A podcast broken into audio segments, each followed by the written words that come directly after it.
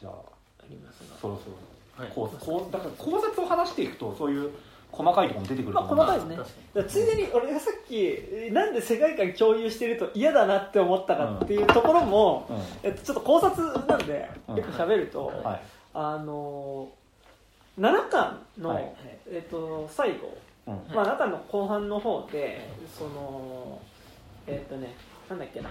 あのまあ、コンビニにねはい。行ったね、あの耳姫とシロっていう、まあそのうん。おそらく、まあそのえっと、ミーナっていう AI によって、はい。えっと、人工的に作られた子供たちで、まあ、それぞれに、えっと、何か特殊な能力を持っている子供たちっていうのが、でまあ、その学園っていう箱庭的な場所が襲撃されることによって、まあ、その手前に耳姫とシロはまあそこから脱出してるんだけど、まあ、そこで開いた大きな穴から学園の外に出て、えっと、いわゆる、えっと、かなり俺たちが暮らしてる現代の日本に近い場所で暮らし始めるっていう、パートがあるんだけど。2024年。そう。でそこでコンビニに行ったねなんかずっと、まあえっと、そこで逃げた、えっと、耳姫、シロ、えー、タカ、えっと、アンズは、えっと、なんかホテルで暮らしてるっぽいんだけど、えっと、そこでさそのホテルから出てコンビニに行ったシロと耳姫がねうん。コンビニに行ってでそこで耳姫が雑誌を見てさ、うんえっとあ本があるよって言って、でその、まあ、週刊誌にはい。載ってる、えっとなんかね北、えっと、またたびなんとかっていう俳優が、まあ、君たかな？わかんないけ行方不明になってるどうんっていうのが書いてあってでそこの俳優の写真を見てこの人、えー顔タカに似てるねっていうことを言ってて、はい。ででこれすごいタカに顔似てるよこれっていうのを言うんだけど、だおそらくなんかここでなんか実でおそらくここのさ作られた子供たち多分めちゃくちゃ顔がさ見目麗しい子供たちじゃん、うん。おそらく。うん。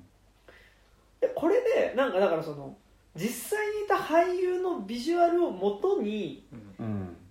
デザインされてるんじゃないかなっていう可能性が出てきてる気がしてなるほどね。でそれで言うと、結構、えっと、天国大魔教ってなんか俺はちょっとスターシステム的なことなのかなって思ってたんだけど、結構登場人物の何人かが、まあ、他の石黒作品の、はいはい。えっと、キャラクターと結構ビジュアルが似てるわけ、って言った時にうん。これ同一ユニバース共有しててでかつてだからその現実に、まあ、石黒作品における現実にいたキャラクターのね、うん。まあ、これかなり、えっと、多分ないはい。話で。これはこれは多分俺ないと思ってるんだけど、ドイツユニバース仮に共有してたとして、もしそこでビジュアル持ってこられてたら嫌だな、うん。嫌だなっていうかあっていうことだったらわかった。嫌だなっていうのとさらに言うとで俺何が言ってるかっていうと時代のビジュアルがうん。めちゃくちゃコン先輩なのよ、うん。まあそうね。時をコン先輩クジライ先輩はもじゃん。で俺これ仮にさでクジライ先輩だった場合ってさ、うん。クジライ先輩はメジャーデビューしてるアーティストだったわけじゃん。あーピートモスあピートモス少女 A そう、でクジライ先輩のビジュアルを元に作られたのが時代だったりしたら嫌だなっていうこれは考えいやまだないと思うよ。だから仮にユニバース共有してるとしたら、じゃあさヘルムのヘルムは何？あでもヘルムは違うか。ヘルムはヘルムはヘルムはあのそれ待ちのあののタンバリン。英検のタンバリン丹波丹波鈴木龍だもん、タンバリンちゃんあれは別にでもヘルムは普通のね、はい。あのヒルコじゃないもんね。っていうだから、まあ、ないと思うけどなんかだから仮にそういう同一ユニバース共有してたら、少なくとも時をクジライ先輩から来てるんじゃねえかみたいなあのはだったら嫌だなってこれないと思うけどね、ーうん。そう。っていうのはちょっとなんかあったなっていう。そう。クジライ先輩もコン先輩もこう楽器やるじゃないですか、うん。はい。今後楽器やる可能性なくないですか？今後楽器を時をがまあるかでもあのフレットのクジライ先輩は楽器やってなかったはずよ確か。そっか。あそっか。あれあやってなかったボーカル？やってない。フレットの時は無職のただの無職だから。あーはいはい。うん。なんかでもねあのそうなんですよね。なんかだから多分でもなんかどっちかっていうとだから時音のビジュアルがコン先輩とかと一緒なのは、まあ、多分石黒正和にとってなんかこう美しい女性のビジュアルっていうのがまあなんかこういう銀髪ショートでなんか割とクールめな人っていうのがなんか一個あるってことなんだろうなっていうのはまあ思うけど。うん。そうそうそう、まあ、書き癖というか。まあなんだろうなっていうのはね、まあトトリとかもねほとりをちょっと目をキュッとした感じがあるしね。そうね。というわけでまあじゃあちょっと一個ずつじゃあ考察なんかここ気づいたよみたいな話から。なんかさまず大前提でさあ,、あはい。るじゃないですか。なんか俺本当にお恥ずかしながら俺全くなんかその時系列が2つずれてるとかも全く考えずに読んでて、はい。2年くらい前に鳥居さんから一式全部言われて、はい。あそうだったんだねみたいな。ようやくそこで気づいてなんか45巻あたりの時にようやく気づいてああーみたいな、うんそれもさやっぱさそのうん。明確に言われるわけじゃなくて、うん。作中の看板に書かれてる年数とかそう監視カメラとかなんかいろんなところに書いてある年数とかを見ると、あ年代違うじゃんそうそう。っていうので気づくっていう感じなんで、そもそもなんか天影1年とか天影2年とか、その天影っていうその言語で、うんそのちょっとごまかしてたじゃないですか、はい最初は、はいだから天影って何年か分かんないじゃないですか、うん。それがなんか2000の西暦表記はいされるようになって初めて、あってうん。いうぐらいじゃなか中にはったですかね。令和表記とかも出てくるからはい3つの言語がかぶさってなんかより複雑になるだから具合にその明確に、うん。えっと、2巻でそのかつて、うん。まあ、キルコというかキルコっていうのは、えっと、あそれあの天国大魔教のネタバレここからガンガンしていくので、まあ もうすでにしてると思うけど、あのーまあ、気づなんか知らないで読みたい人は、まあ、あんま聞かない方がいいんじゃないかなみたいな。とかあります、はいでまあ、なんかさ2巻でそのさ、まあ、キルコっていうのがまあそのえ竹早竹桐子早と竹早春樹うん。春樹の、えっとまあ、指定おまあ、お姉ちゃんと弟っていうのが、まあえっと、弟が、まあうん、ヒルコって怪物に食われて瀕死の状態になっててでそこを救うためはい。にお姉ちゃんが、あのくえっと春樹を食ったヒルコは、うん。多分コナーですよね。そうああねそう、うん。あのコナあのあれだよ耳姫がコナの姿をヒルコに原始する時のちょっとあれ同じなのかな？あいやもう多分ほぼ同じなんかさあのベッド上にいた時のさコナのはい。ヒルコ化のはい。よ予兆されたコナってさなんかあのレース上にいたヒルコの手足みたいなのってあなかったような気がするんだよね。なんか甲虫みたいなそうね。のフォルムで、でレース上のやつもまあ甲甲虫やったんで、クマムシみたいな感じ。はい。のあそうですん。ビジュアルとしてはね。でまあだからそのえっとまあキルコっていうのがえっとまあそのまあ二人のねまあ姉ちゃんと弟でどっちも瀕死の状態になった時にあの体の方を怪我してる弟と、多分頭を怪我した姉ちゃんっていうのがいた時に、両方助けることはできないけど、うん。お姉ちゃんの体に弟の脳みそを入れる形でだったら助かることができるっていうので、うん。まあ、そういう手術を施された結果、まあ、キルコっていう人物になるんだけど、そのキルコまああそのかつてそのキルコの元にあった2人が浅草のレース場っていうところで、まあ、崩壊した後の世界で暮らしてるんだけどその時にえっとえー大天才から何年頑張ろうみたいな看板が貼ってあって、まあ、あ10そこはめちゃくちゃあの秋なのね。オリンピック まで何年の看板っぽいんだけど。しかもその横にさネオ浅草ってはい書いてだからあれ意図的なんだけどさ、あれ天えー2034年っていうふうに確か書いてあったかな。えあ定じゃないその西暦の2034年って書いてあるから、うん。そこであそっかそこで初めてはい。西暦表記が出てきて、でその後にその逆に、えっと、天国編の中で2020年っていうのが出てくるから、あそういうことなんだっていうのがまあ分かってくる。で、うん。さらに言うと天才大天才から15年っていうふうにそこで表記されるから、どうやらその大天才っていうのがまあ2024年に起こるらしいっていうことが、まあ、そこで示されるっていう。のが、そうですね、うん。あの最初やっぱ天国大魔教って天国と大魔教の時系列がずれてるうん。ことが隠されてますから、うん。ねだから同じ荒廃したうん。最初多分読み始めて1巻2巻ぐらいの時って同じ荒廃した世界の中に、うん。あの壁で囲われた、はい。えっと、あ安全なね安全なエリアと荒廃したエリアっていうのが分けられてて安全なエリアの中の学園で子供たちが作られてるんじゃないか、うん。うん。天国園っていうのはそこなんじゃないかっていうそのだえっと同じ時系列の世界の中に天国的な、えっとまあ、文明がある社会と文明が崩壊した後の大魔教っていうものがうんこう存在してるんじゃないかっていうふうに最初ん。ミスリードさせるんだけど、まあ、ある程度読んでいくとあうん。じゃあこれ天国編の先に大魔教があるんだっていうことが、まあ、分かってくるっていうのがねそうですね、うん。なんかミスリードであの最初天国の方でトマト育ててるんですよ、はいはいで大魔教の方でなんかトマト天国っていうところがあるらしいぞみたいはいはい。はな情報が出てきてっていうだからまあもう実際は全く関係はないんですけど、その情報だけ紐付けることで関係あるように見せるみたいな手法がもう序盤とにかく多いんですよ、うん。うんうんそうねそうね。完全になんかここを目指してこの2人は歩いてるんだろうな感はすごいうん。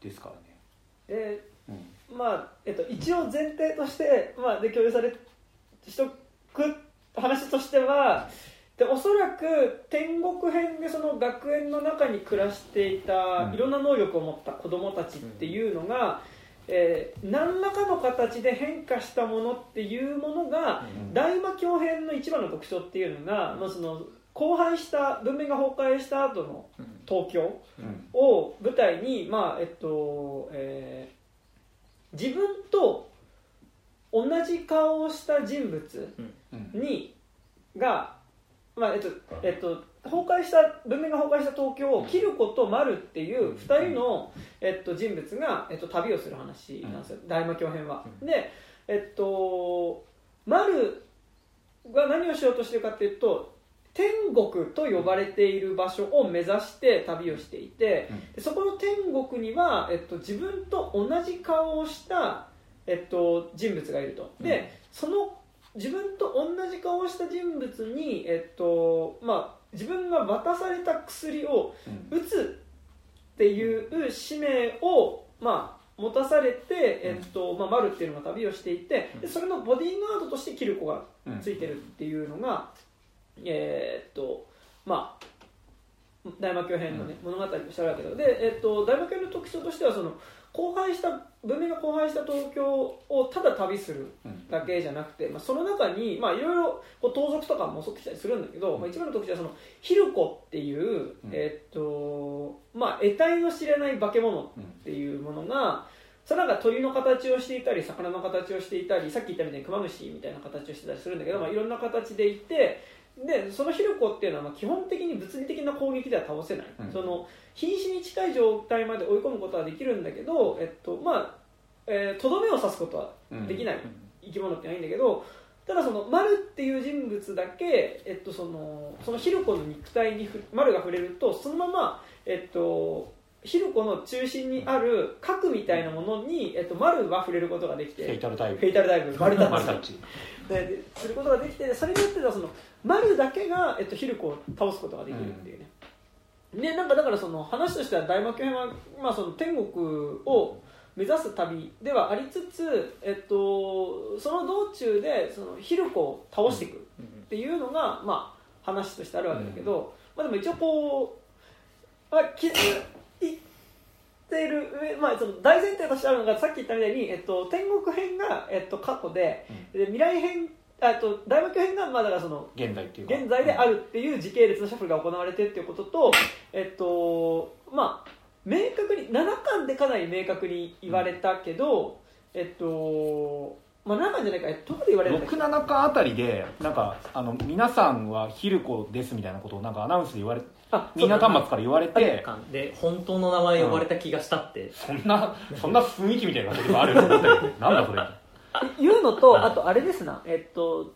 あの不滅教団編で宇佐美が、はい。えっと、宇佐美っていうのが、まあえっと、実はえっと、コナっていう、えっと、天国編での、まあ、男の子が、えっと、最終的に大人になった姿あっていうのが白白あ白が白が大人になったものが宇佐美なんだけど、うん。宇佐美が、えっとまあ、そのヒルコっていうのは、えっとまあ、ある病気が発症した元人間がヒルコになってるんだっていうことを、うん。まあ、セリフで、まあ、明確に言っていて、えーだからそのヒルコっていうのが、えっと、まあ人間がそうなったものだっていうことがまあそこで示されていて、うん。でかつ今武井さん言ったみたいに、えっとまあ、7巻でかなりこう明確に、えっとまあ、かつてその天国編のうん。学園の中にいた子供たちっていうのが何かしらの形でうん。変化したものっていうのがヒルコだっていうのが、うん。まあ、結構その、えー明確にうん。まあ、その前提として明言ははい。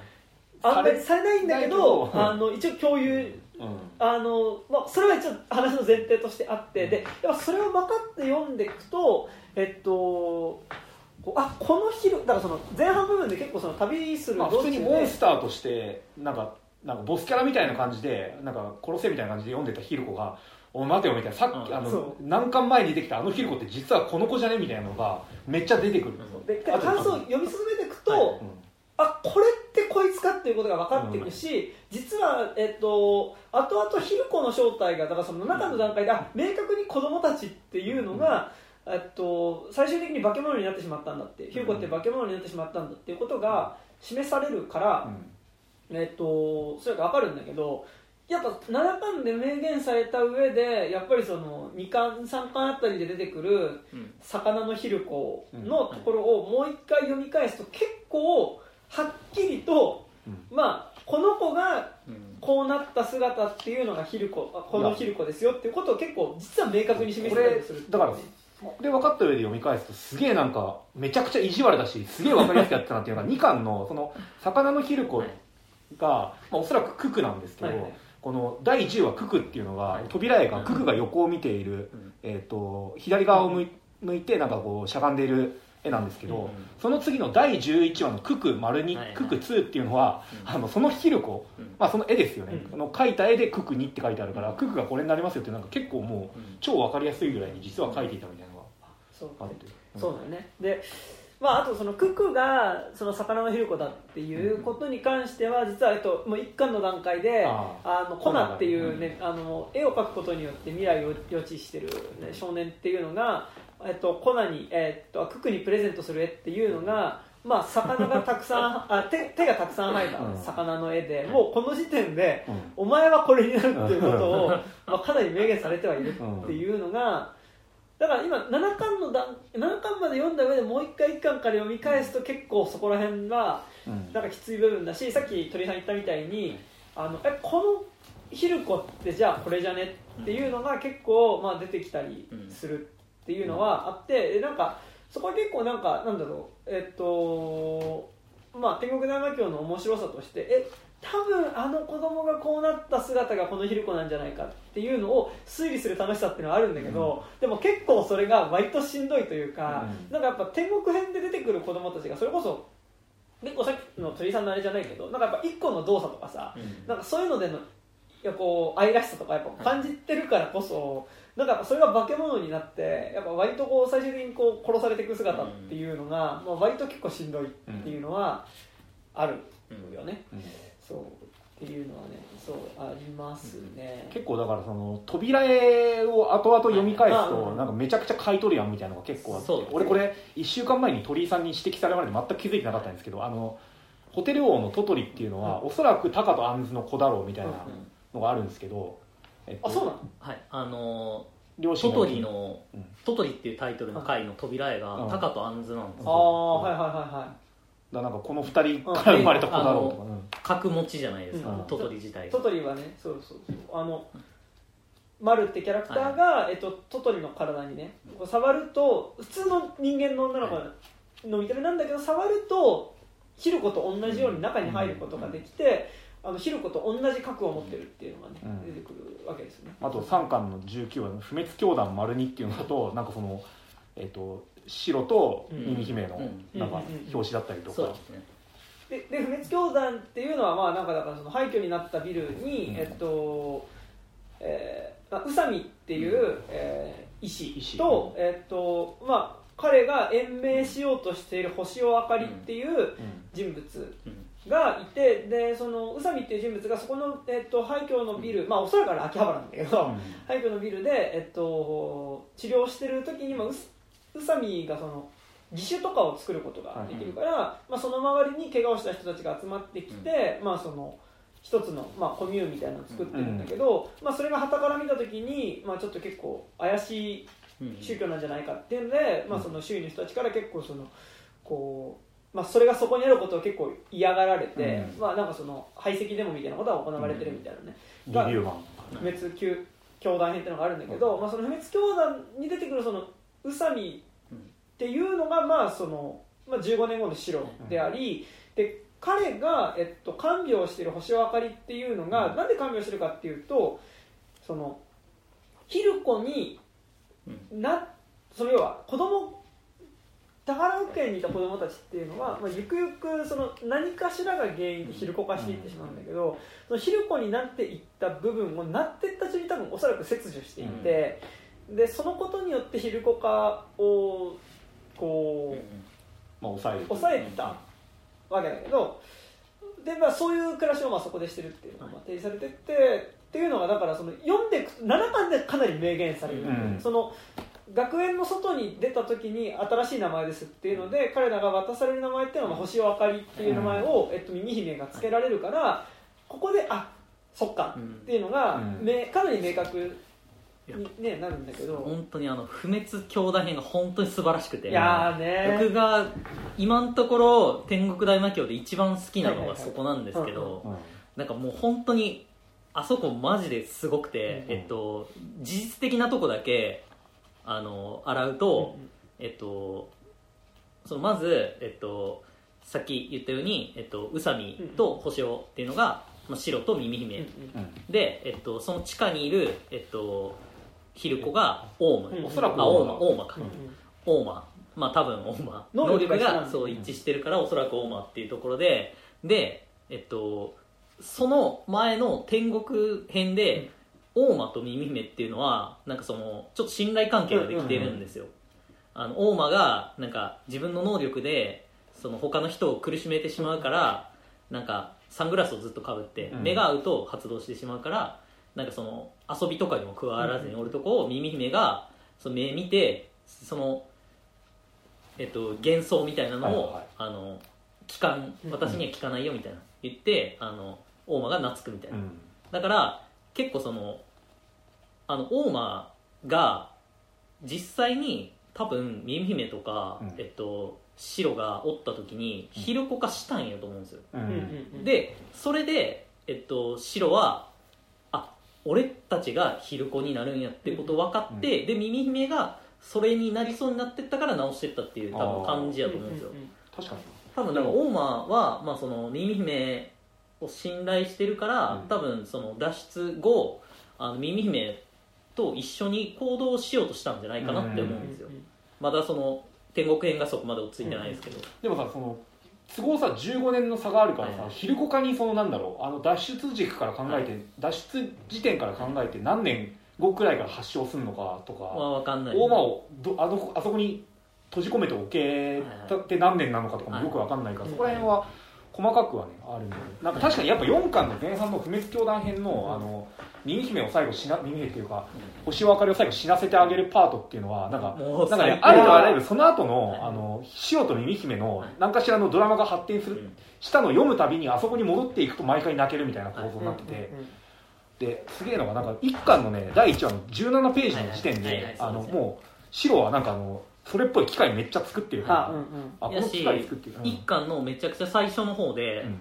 えっと耳姫がうん。未来予知みたいな感じで、はいその壁の外から、うん。あの時代と同じ顔したあはい。2人組が来てうん。助けてあの出してくれるみたいなことを言うんですよ、はいはいはい。めっちゃ最初の方やったと思うんですけど、その時あの壁の外っていうのを、うん。その学園の壁の前で言うからあそのもう自然とあ学園の外からーうん。あの時代とあ時代じゃないえキルコと丸がえっと丸が来てあの助けてくれるんかなっていうミスリードをめっちゃ自然にやってるんですよ、はいはいはい。であのそこから読み進めていくとうん。あのあれどうやら時系列違うぞってなって、うん。で時系列違うのにその耳姫を助けに来るってどういうことやと思ってたら不滅教団であのその病院とかにあるそのカーテンうんうんうん。とかがで囲まれた病室をその壁って表現してるのことを気づくんですよ。うん。ああって。ででさらに言うとやっぱねあのめちゃくちゃいいのがだからあれですよ。帝国大魔教4巻の23話、はい。あのアスラの始まりですよね。はいはいはい。アスラの始まりっていうのはもう暗闇の洞窟の中ではい、さうん耳姫がそうそう。歩いてて暗いな暗いな、まあ、ここ、まあ、稲川淳二稲川淳二。ねオマージュ結構細かくあるんだよ11とか。なんか嫌だなみたいな。あ11は稲川ですよね、洞窟の中だからふらふら歩いててさでなんかそこでこう迷ってるところに誰か助けに来てくれた、うん。来てくれたので手つないで出てくっていうところがさ、これがちょうどだからその前の話で、はいはいはい。あのー宇佐美が後を追宇佐美って死んだ。がそうあのだから大間がねえっとマジでえっと星を分かり、まあ、耳姫がだからその最終的にそのこのまま死ぬと、うん。あの昼子化してしまうから、うん。その誰かとどめを刺してくれって思ってるところにそのヒルコを殺すことができる丸が来て、えっとまあ、耳姫を人間のまま殺してくれると、うん。で耳姫が死んだ後に宇佐美も後を追うように、まあ、自殺している、うん。まあ、だからこの時点ではそのし死ぬことイコールヒルコ化するってことではないってことが分かるんだけど、うん。あそうですね。うん。でまあえっとここで自殺して2人一緒に、まあ、ある種心中に近い形で死んで,、でその次のエピソードでさそのねこう来てくれたんだっていうのはささっき田辺さん言ったところだけど、まあそのもう天国編の時点で耳姫は減死してるわけだけどさ、うん。もうこれって耳姫が予知したうん。未来でもありつつ、ん。死んだ後にちゃんとハッピーエンドがあったよっていうことをやっぱりここで明示してるっていうの死んだ後のが気持ちっていうのを予知してるっていうのは。そう。ちょっとなんかねこのね予知によってねなんかこうエモーションを上げてくる感じってあのねあれですよ。あのニコラス・ローグの赤い影にちょっと近い感じ あれもなんかめちゃくちゃなんか、はい。まあ、あれは悪い意味でなんか予言予はい。予知能力っていうのがはい。実はこいつ予知能力持ってたっていうのでなんかいろいろ大変なことになったりする話なんですけどあれを見た時の感じがあってで結構だからやっぱその、ね、4巻のそのはい。この2人が死ぬところと同じ構図に時系列では前なんだけど、はい。後の巻でなるところが結構あって、うん。うん6巻の初めて1個壁の外に出て初めて空を見た時に、うん空に落ちるかと思ったら白のはい白の膝にこう、持たれる形でこうはい。耳姫がこう、はい。2人で倒れてるっていうのが、はい。まあ、2人がその最後死ぬ時の構図と同じになったりしてて、で俺一番その後泣けるのが、はいはいはい。その次の話で、えっとまあ、学園の外の、えっと、森っぽいところをこうはい。耳姫と白が歩いてる時に、えっと、なんで白がこんな耳姫耳姫をこうなんかあ助けてくれるんだって時に、はいはいあの僕の体が何回切り刻まれても構わないんだっていう次のコマで、えっと後にあの耳姫にあげることになる右手をこう押さえ、えっと右右目？を、うん。えっと、水で洗うからこう白が押さえる構図になってるっていうのがああみたいな。うん。目をくれてありがとうの目だみたいなので、めなんでで多分宇佐美が目を上げたかっていうと、うん。やっぱり耳姫はずっと空を、うん空を見ていたいってそのうん最後耳姫はもうだから手術しすぎたせいでだからその昼動かした部分を切除しすぎた結果、もう自分では動けない状態になってるんだけど、もう生存を機械に頼ってるから、うんその機械のケーケーブルの範囲しか動けないっていう、そう。でだからもう空が見えなくなってるんだけどでもやっぱりその耳姫は結構一貫してもずっと、あのー空を見たい。うん。で空を見上げるっていうことをずっとしてて空を見た時やっぱそれが美しいみたいなことをやっぱずっと言ってるキャラクターではあって、でその彼女がどんなに動けなくなっても空が見られるようにおそらく目を上げてるっていうのが、まあなんかやっぱすごいこう、うんあのやっぱね彼女がこうどんなにいろんなものを奪われてもしたいことっていうものをやっぱり叶えてあげる形で、まあ、宇佐美がその目を上げてるっていうのがまあなんかね、でここで一個うん分からん部分があるんですけど、はいあの多分一巻やったと思うんですけど、うん。白の端末に耳目の裸が送られてくるとこがあるんですよ。多分ミーナがやったことやと思うんですけど、だからその白のなんか恋心みたいなのも、うん。そういうあー埋め込まれてる。操作によって、うんうん。あのされてんじゃねえかなっていう疑惑があるんですよ、はいはいはい。これに関しては多分まだわからないと思うんですけど、うんこのなんか白のこのなんか献身とかみたいなのが、その全部意図的というか作為的にされてたんやとしたらうん僕は許せないですよ。いやでもその可能性ある気がしてて、でも同時にそれがミーナなのかっていうのもちょっと微妙な気はしていて、えっとだからその学園の中のことっていうのがまあなんか基本的にえっとそのミーナっていうマザーコンピューターを中心にして、まあ、めちゃくちゃ管理されていると、うん。で子供たちの様子っていうのは全部監視カメラで監視されているんだけど、そのでだし、えっと、一応その宝学園っていうのは、まあ、園長って言われているおばあさんの、えっとまあ、がまあ一応トップに、まあ、この時点ではいて、でそのおばあさんっていうのは、えっと、そこでできた子供たちっていうのが、まあ、お互いにその恋愛感情を持って、で肉体関係を持つことを、まあそそもそもセックスっていうこと自体も教えないようにして、だえー、とそこで作った子供自体は作るんだけど、うん。その作った子供同士で子供を作ることっていうのは、えっと禁止まあそんなことが起こらないようにずっと管理はしていたんだけど、えっと、どうやら何者かの意図によって、えっと、その作られた子供たち同士の子供を作る作らせようとしてる存在がおそらくいるっぽいっていうのは、うんまあ、なんとなく明示されていて、でまあ、だから監視カメラの記録とかリアルタイムで改ざんしたりとかめちゃくちゃあるからあれがミーナによるものなのかそれとも誰か別の？でうん。あのそうなんだけどでだからその、ね、でそれでいうとその具体的にさその子供たち同士で恋愛関係になってるのが、えっと、なんだっけあの女の子同士の、えっとあーえっと奈良といわきうん。ナナといわきの2人と、えっと、あと、えー今、え言ってコナるのはし白コナと。えっと、で白と、えっと、耳姫とであとコナと時代なんだけど、でそのあとタカとアンズもまあそのまあいずれなってきそうだなっていう、はまあカップリングがあってでそこでその恋愛っていうかさその肉体関係になっていくっうんていうことをおそらくその封じ込めようとしている、えっとまあ延長うん。を中心としたグループっていうのと、うん。で何者かは分かんないけど、うん。あのーまあそれの逆でその子供たち同士が、まあどの程度仕組まれてるのか分からないんだけど、うん。恋愛関係になること、うん。で肉体関係を持つことっていうのを、えっと、じゃを邪魔しようとしてくるそのはい延長派の、はい。えっと、管理みたいなものを、ハッキングしてその、うん。だからその時代っていうのがコナンの部屋に夜うん行く時の映像を削除してたり、はい。てかなんかそのでてかそのミーナっていうものの記録映像がはい。意図的に削除されてる場所がある、うん。でそれまあ一つはだからその時代がコナンの部屋に行く部分っていうのと、え時代がえっとえっとね子供たち同士の子供とは別に、はい。うん。そのまあ保育保なんかああ保育器みたいな中にいる。九九の言葉を言うなら本物の赤ん坊、うん。はい。そのなんかね顔がカラスよけの目玉みたいになってる、まあえっとここで作られてる子供たちとは明らかにビジュアルが違う、よりちょっとやっぱこう、は異形に近い形での、はい。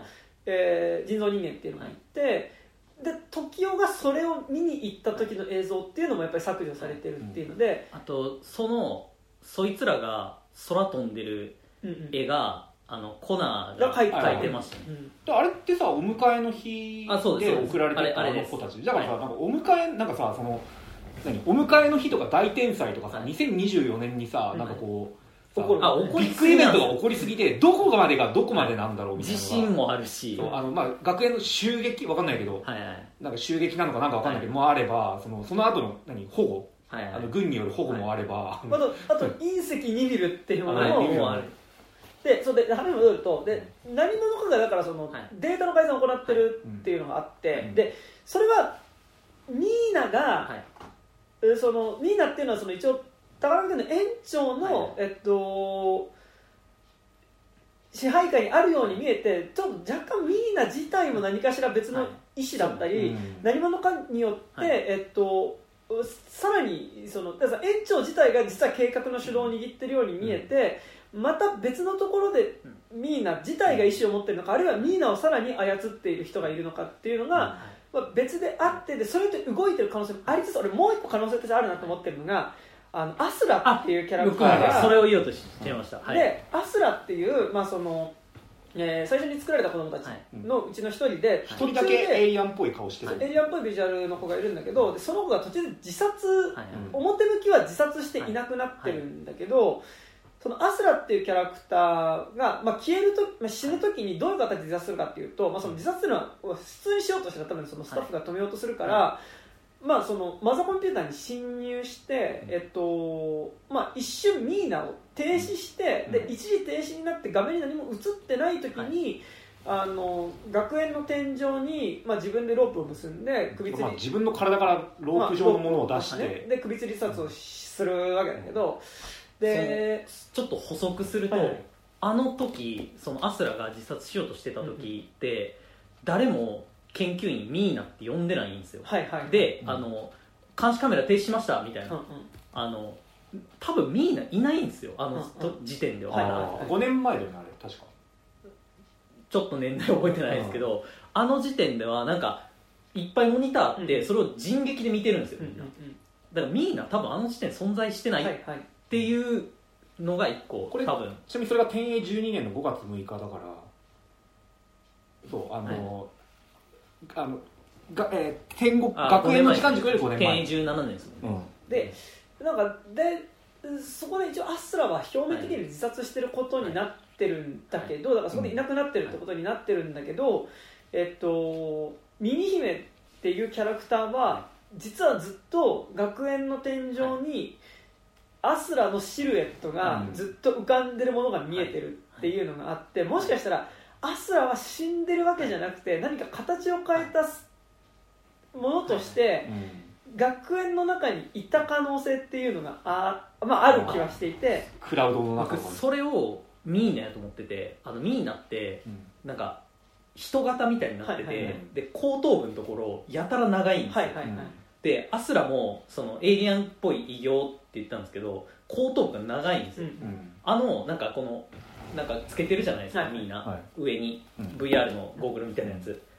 あれアスラなんじゃないかなっていう。ああー。いやでも鼻があのミーナの鼻っはい。て人間っぽい鼻なんだけど、アスラの鼻って本当エイリアンとか魚人っぽいからあちょっとね違でもう感あの直接。じ耳も違うし、はいはい。なんか俺はそれどうか分かんないけど、まあみんなイコールアスラか俺はどうかなと思うけどでもなんか何かしらあるなと思うのはあと同時にそのミーナの下にさあのベッドがあるじゃん。あでもそのベッドを開けるんだけど中空っ空なのね、はいはいはい。でそこで何かしらアスラ的なものを取り込んだ可能性もなくはないよなっていうのは思う部分ではあり。エントリープラグみたいな。そうそうそう。いや俺さちょっとこのついでに言っちゃうけどさこの、えっと、4巻のそのアスラが自殺するシーンであの監視していたこの2人のさ、はいおじさんとおばさんいいんじゃん、はい。あのなんかすげえめっちゃ暇だったんだろうなっていう感じで、ひとおじさんは5150ってシャツ着てて、おばさんはロリータ服みたいに着てるんだけど、この2人と、はい。えっとね第はい。えーっとえっとね5巻。はい。ごめん5巻じゃねえわ。えっとあれですよ。えっとあのあのあの人がいるとこ。えっとロビンがいるところ。えっとああえっと大大大六大課装六課装置復興省そう復興省の、えっと職員2人がこの2人にめちゃくちゃ似てるんだよね。はいはいはい。えっとどこだ？大六うん。だからそれがなんか関係あんのかな？まあ、でもあでもねどうだろう？なんかねろ過装置がうん。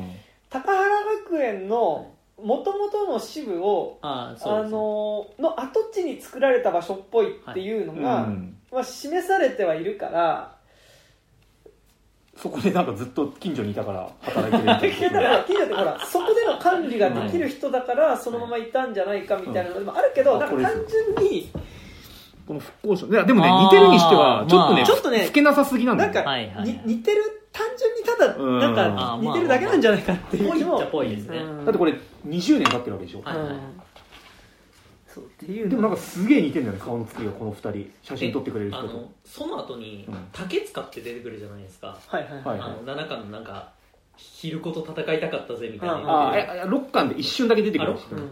えっと竹塚って出てないですよね今まで、うん。うん竹塚っぽいやつとかも、うん。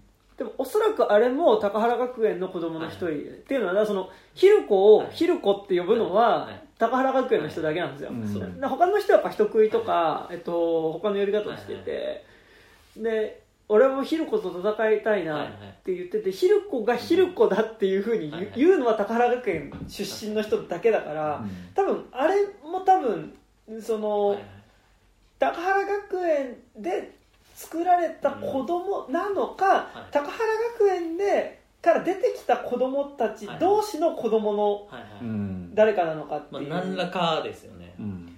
いやなんかえっと歯が尖ってる。そう歯が尖ってる。トトリと、はいはい。あと明確にはその後壁の町で出てくる、えっと冷凍の10号15ですね。の、あそう15か、はい。10号ってまあ赤ん坊、うん。が、えっと、出てきたあたりでその要は昼子同士のうん。昼子だ、まあ、その高原学園出身の子供たち同士の間にできたというか同士の間じゃなくてその子供っていうのは何かしらその昼子の能力を継承してるっていう、うん。でおそらくだからすなんかそのまあまあっていうのがあってって言った時にまあその昼子同士、まあ、昼子の子供っていうのも昼子の能力を持っていてそれが結構何人かいるっていうことがやっぱ示されてはいるので、ってなるとあそこで出てきた竹塚もまあ高原学園の子供なのか、昼子どまあ、昼子の子供なのかわかんないけど、まあ、何かしらその昼子的な能力を持った存在ではあるだろうっていうのはうん。なんとなくね。多分見た目と年齢的にはうん。高原出たの何かの子供じゃなくて多分高原で最後のうん。木として入ってきた5期生だっけ？あの大大間とかうんの同期ですよね多分雰囲気うん。雰囲気というかうん。ビジュアル的には。そうでもなんかどうえっ、と同時に思うのがただあの丸もはい。うん高原学園的なところにいたんじゃないかみたいな可能性がある気ああそがしてて、の丸の昔話の時に出てきたなんか変な共同体におったみたいな、うん。その丸っていうそのおそらく丸は、えっと、まだ中まで読んだ段階でその時代とコナの間に双子の子供が生まれるんだけど、はい。その双子の子供の片方が、えっと、丸。そうですね、だったあの7巻でえっとあのなんてあー名前忘れた。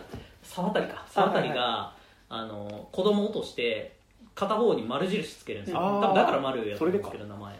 でその丸っていうのが、えっとでまあ、双子がいてでその双子の、えっと、片方どっちかを、えっと、園長先生のでこの、えっと、1個うん。7巻までの間で明らかになっているのは高原学園の園長が目指していたことっていうのは、うん。まあ、人類を不死うんうん不老不死にすることうん。であってでそれは多分計画としては高原学園で作ったその超能力を持った子供っていうか多分なんでヒルコが死なない核を破壊しない限り死なないかっていうとそれは不老不死になるうん。ためのボディだから、うん。あのー死なない体になってる。核を破壊されない限り死なない体になっていてあで一巻ではいはい。言われてたんですけど、あらゆる病気に対する免疫持ってるらしいです。あのあ子供たちでだからその子供の脳を取り出して、自分の脳みそを移植する形で、そのまあ死ぬことがない次の人類に進化しようとしてたっぽいっうん。ていうことが、まあ、なんとなく示されていて、はいででもおそらくそれによって競争社会みたいなところから抜け出していこうみたいなことを多分考えていたと思うんだけど、でえっと、まあ、7巻の段階でその時代が生んだで多分あれなんだよね。その本来はそのそこで作った子供たちに脳を移植するっていう形じゃなくて、はい。多分あっちの空が言うところの本物の子供みたいなはい。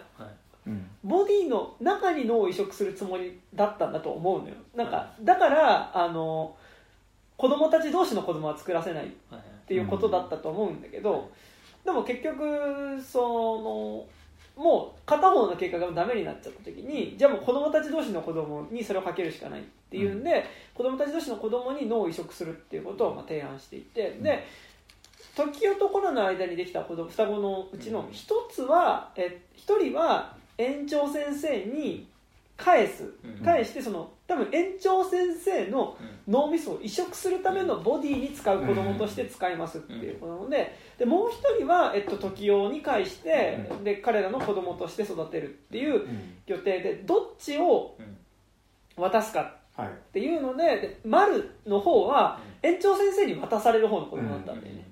ででもう一人の子供は時代におそらく返されているわけだけど、でででっていうのが分かった時点で七巻っていうのいうのはだからその時代の元で育った双子の子供に対して、まあ、薬を打ちに行く。同じ顔の、まあ、丸、うん。双子のもう一塊である丸っていうのが、まあ、そこに薬を打ちに行く、うん。で丸が時代の間で育ったもう一人の双子の兄なのか弟なのか分かんないけど、うん。そっちに薬を打つっていうことが何を引き起こすのか分からないけど、まあ、っていう話にはなっていて、もともとその一巻とかで言われてたそのメインの目的っていうのが、うんその同じ顔した、えっとやつに注射を打つっていう、うんまあ、いわゆるそのなんか世界を救う的うんな、うん。いいこととして書かれてたのが、えっと、そもそも園長先生っていう存在が、あの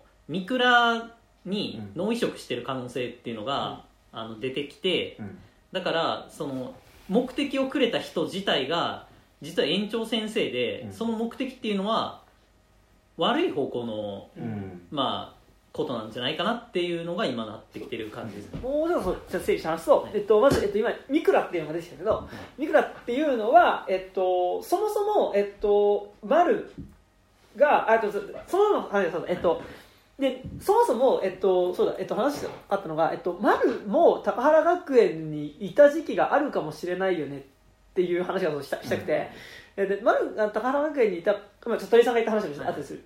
してで丸が高原学園にいたかもしれないよねっていう可能性としてはそのまず丸はだからその時男とコナが産んだ子供の片割れのうちで死んだってことはまあ示されてるんだけど、でその丸がえっとあのキルコと話してる時に、うんあ昔塾の話をあなんだっけな、えっと、昔の話をする時に、えっと、なんかえ小さい頃の記憶って3歳ぐらいからしかないんだけど、でその時なんかそのすごい狭いなんか広い部屋の中で子供10人ぐらいで集まって、でなんか大人たちと一緒に、まあ、暮らしてたんだけど、うん。まあ、ある日そこの施設がまあなくなってでなんかこう個人みたいなところに入れられたんだっけ？うん。あ最初個人みたいなところに行ってでそこからなんかこう、まあ、そこが解散してなんか自警団みたいなものにもらわれてでその自警団と一緒に暮らしていたらその自警団がまた別のうん。集団に襲われてでそこが襲われると今度襲った集団の中にこう、まあ、ついていくみたいな形で育ってきたみたいな話をしていてででもそこの最初の広い部屋の中に子供が何十人かいてっていうのが、まあそれってあれ高原学園のことじゃないの？はいはい。っていうのが、うん。まあ、なんとなくこう想起させるところがあっぽて、いですね。ってなるとでただでも天国編までの段階、今の中の段階ではその、えーコナンだったり、えっと時代たちがいる学年うん。の下に今度5期生っていう呼ばれ方で入ってきた、えっとまあ、新しい子供たちまあ小学校低学年ぐらいな感じの子供たちまでが、まあ、マックスの子供たちっうんぽくて、ででそこに対して丸はだからその5期生が入ってきた段階で赤ん坊だから、そのいないじゃん。その5期生の後の子供たちっていないわけだけど、でも丸は同い年ぐらいの子供たちと暮らしてたっていうことを言ってるから、丸の幼少期の高原学園の子供たちでもいる可能性はなんとなくなくはないかな。分室に移されたのかな。とかそうなんかそういうのが何かあっはいたのかっていうのがありつつっていうのがちょっとあるなって思いつつで今鳥さん言ったところえっ、とえっと園長の正体がミクラじゃないかっていうねところなんですけどえっとミクラっていうのはうん。えっとそもそもマルとキルコが一緒に旅をする。前に、えっと、マルと一緒に旅をしていたのがミクラっていう、はい。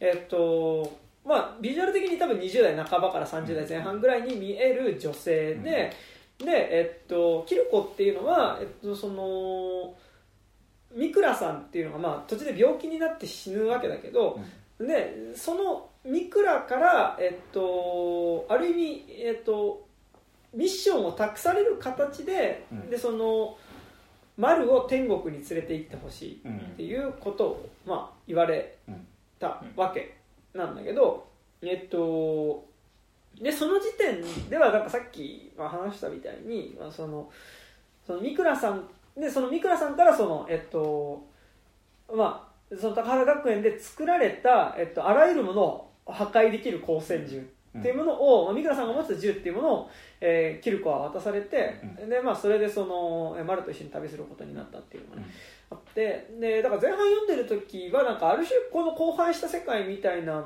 ものの中にあるうん。なんかこう悪みたいなものだったり何かそのこう良くないものみたいなものを倒すなんか解決する方法としてマルがうんうんその自分と同じ顔をした人物に会うっていうことが設定されてるんじゃないかっていうのが、なんとなく示されるんだけどで天国編では、えっと、おそらく、まあ、その自分たちのためにある種世界を犠牲にするようなかなりやばいカルト教団うん。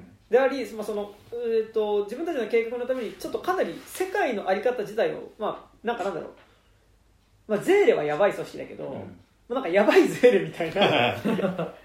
集団として高原学園の特にやっぱ園長先生あたりの人たちが、まあ、描かれてはいる、うん。で、まあ、さらに言うと、まあ、そのゼーレもさキール議長ってさ、うん。あのグラサンかけてた人もさあれって言うたらあの人は人類保管計画がなんか人類が次の段階に進化とかすごいなこと言ってるけど要はもう自分たちがもう老衰で死にそうだから、その死ぬ前にみんなと合体することによって、うん。まあ、その寿命っていう概念から解き放たれたいっていう結構かなりおそらく、まあ、そうは明言されてないけど、かなりその私利私欲的なもので、えっと、動いてたんじゃないかっていうことが、まあ、彼がねキール議長が、えっと、人類保管計画が旧劇場場で成し遂げられた時にその LCL 液体になったキール議長の後にさそのもう彼を延命させるためにつけられてたさ、もうあらゆるその人工臓器みたいなものっていうのがぐちゃって残ったところで、まあ、彼がいかにその性に執着していたかっていうことはねなんか示されてはいるわけだけどだから結構やっぱそれに近いというか園長先生もまあなんかそのもともと崇高な理念みたいなことも言いつつもうなんかかなり後半はもう自分の延命のためにやってるんじゃないかみたいなねうんうん。感じで示されていてで、まあ、途中でその、まあ、自分の部下もさらにその。まあ、でその不老不死の肉体を手に入れたいんだけどで要はその宝学園で進めてたことっていうのがだからさっき言ったみたいにその完全なボディうん。をの子供たちを作ってそのボディの子供たちの中に自分の脳を移植することによって完全な人間になろうとしてるみたいなことをやろうとしてたんじゃないかっていうのに対して、えっとでおそらく、えっと、7巻で今外りさんが言ったところで言うと、えっとで前半部分ではその三倉さんって一緒だったんじゃないかって思われてたんだけど、どうやら、えっと、三倉っていうのは、えっと、園長は中に入ってる。園長が、まあ、途中まで、えっと、なんて名前だったっけ、えっと、もともとミクラの前が、えっと、あれ？ミクミクラの前に乗り移ろうとしてたやつですか？あ、ミクラの青島で、すか？ミクラがミクラの前なんえっとナタなそうナ君。ナタ君っていう、まあ、なナタちゃんって女の子がいて、でナタちゃんっていう女の子の中にうん。その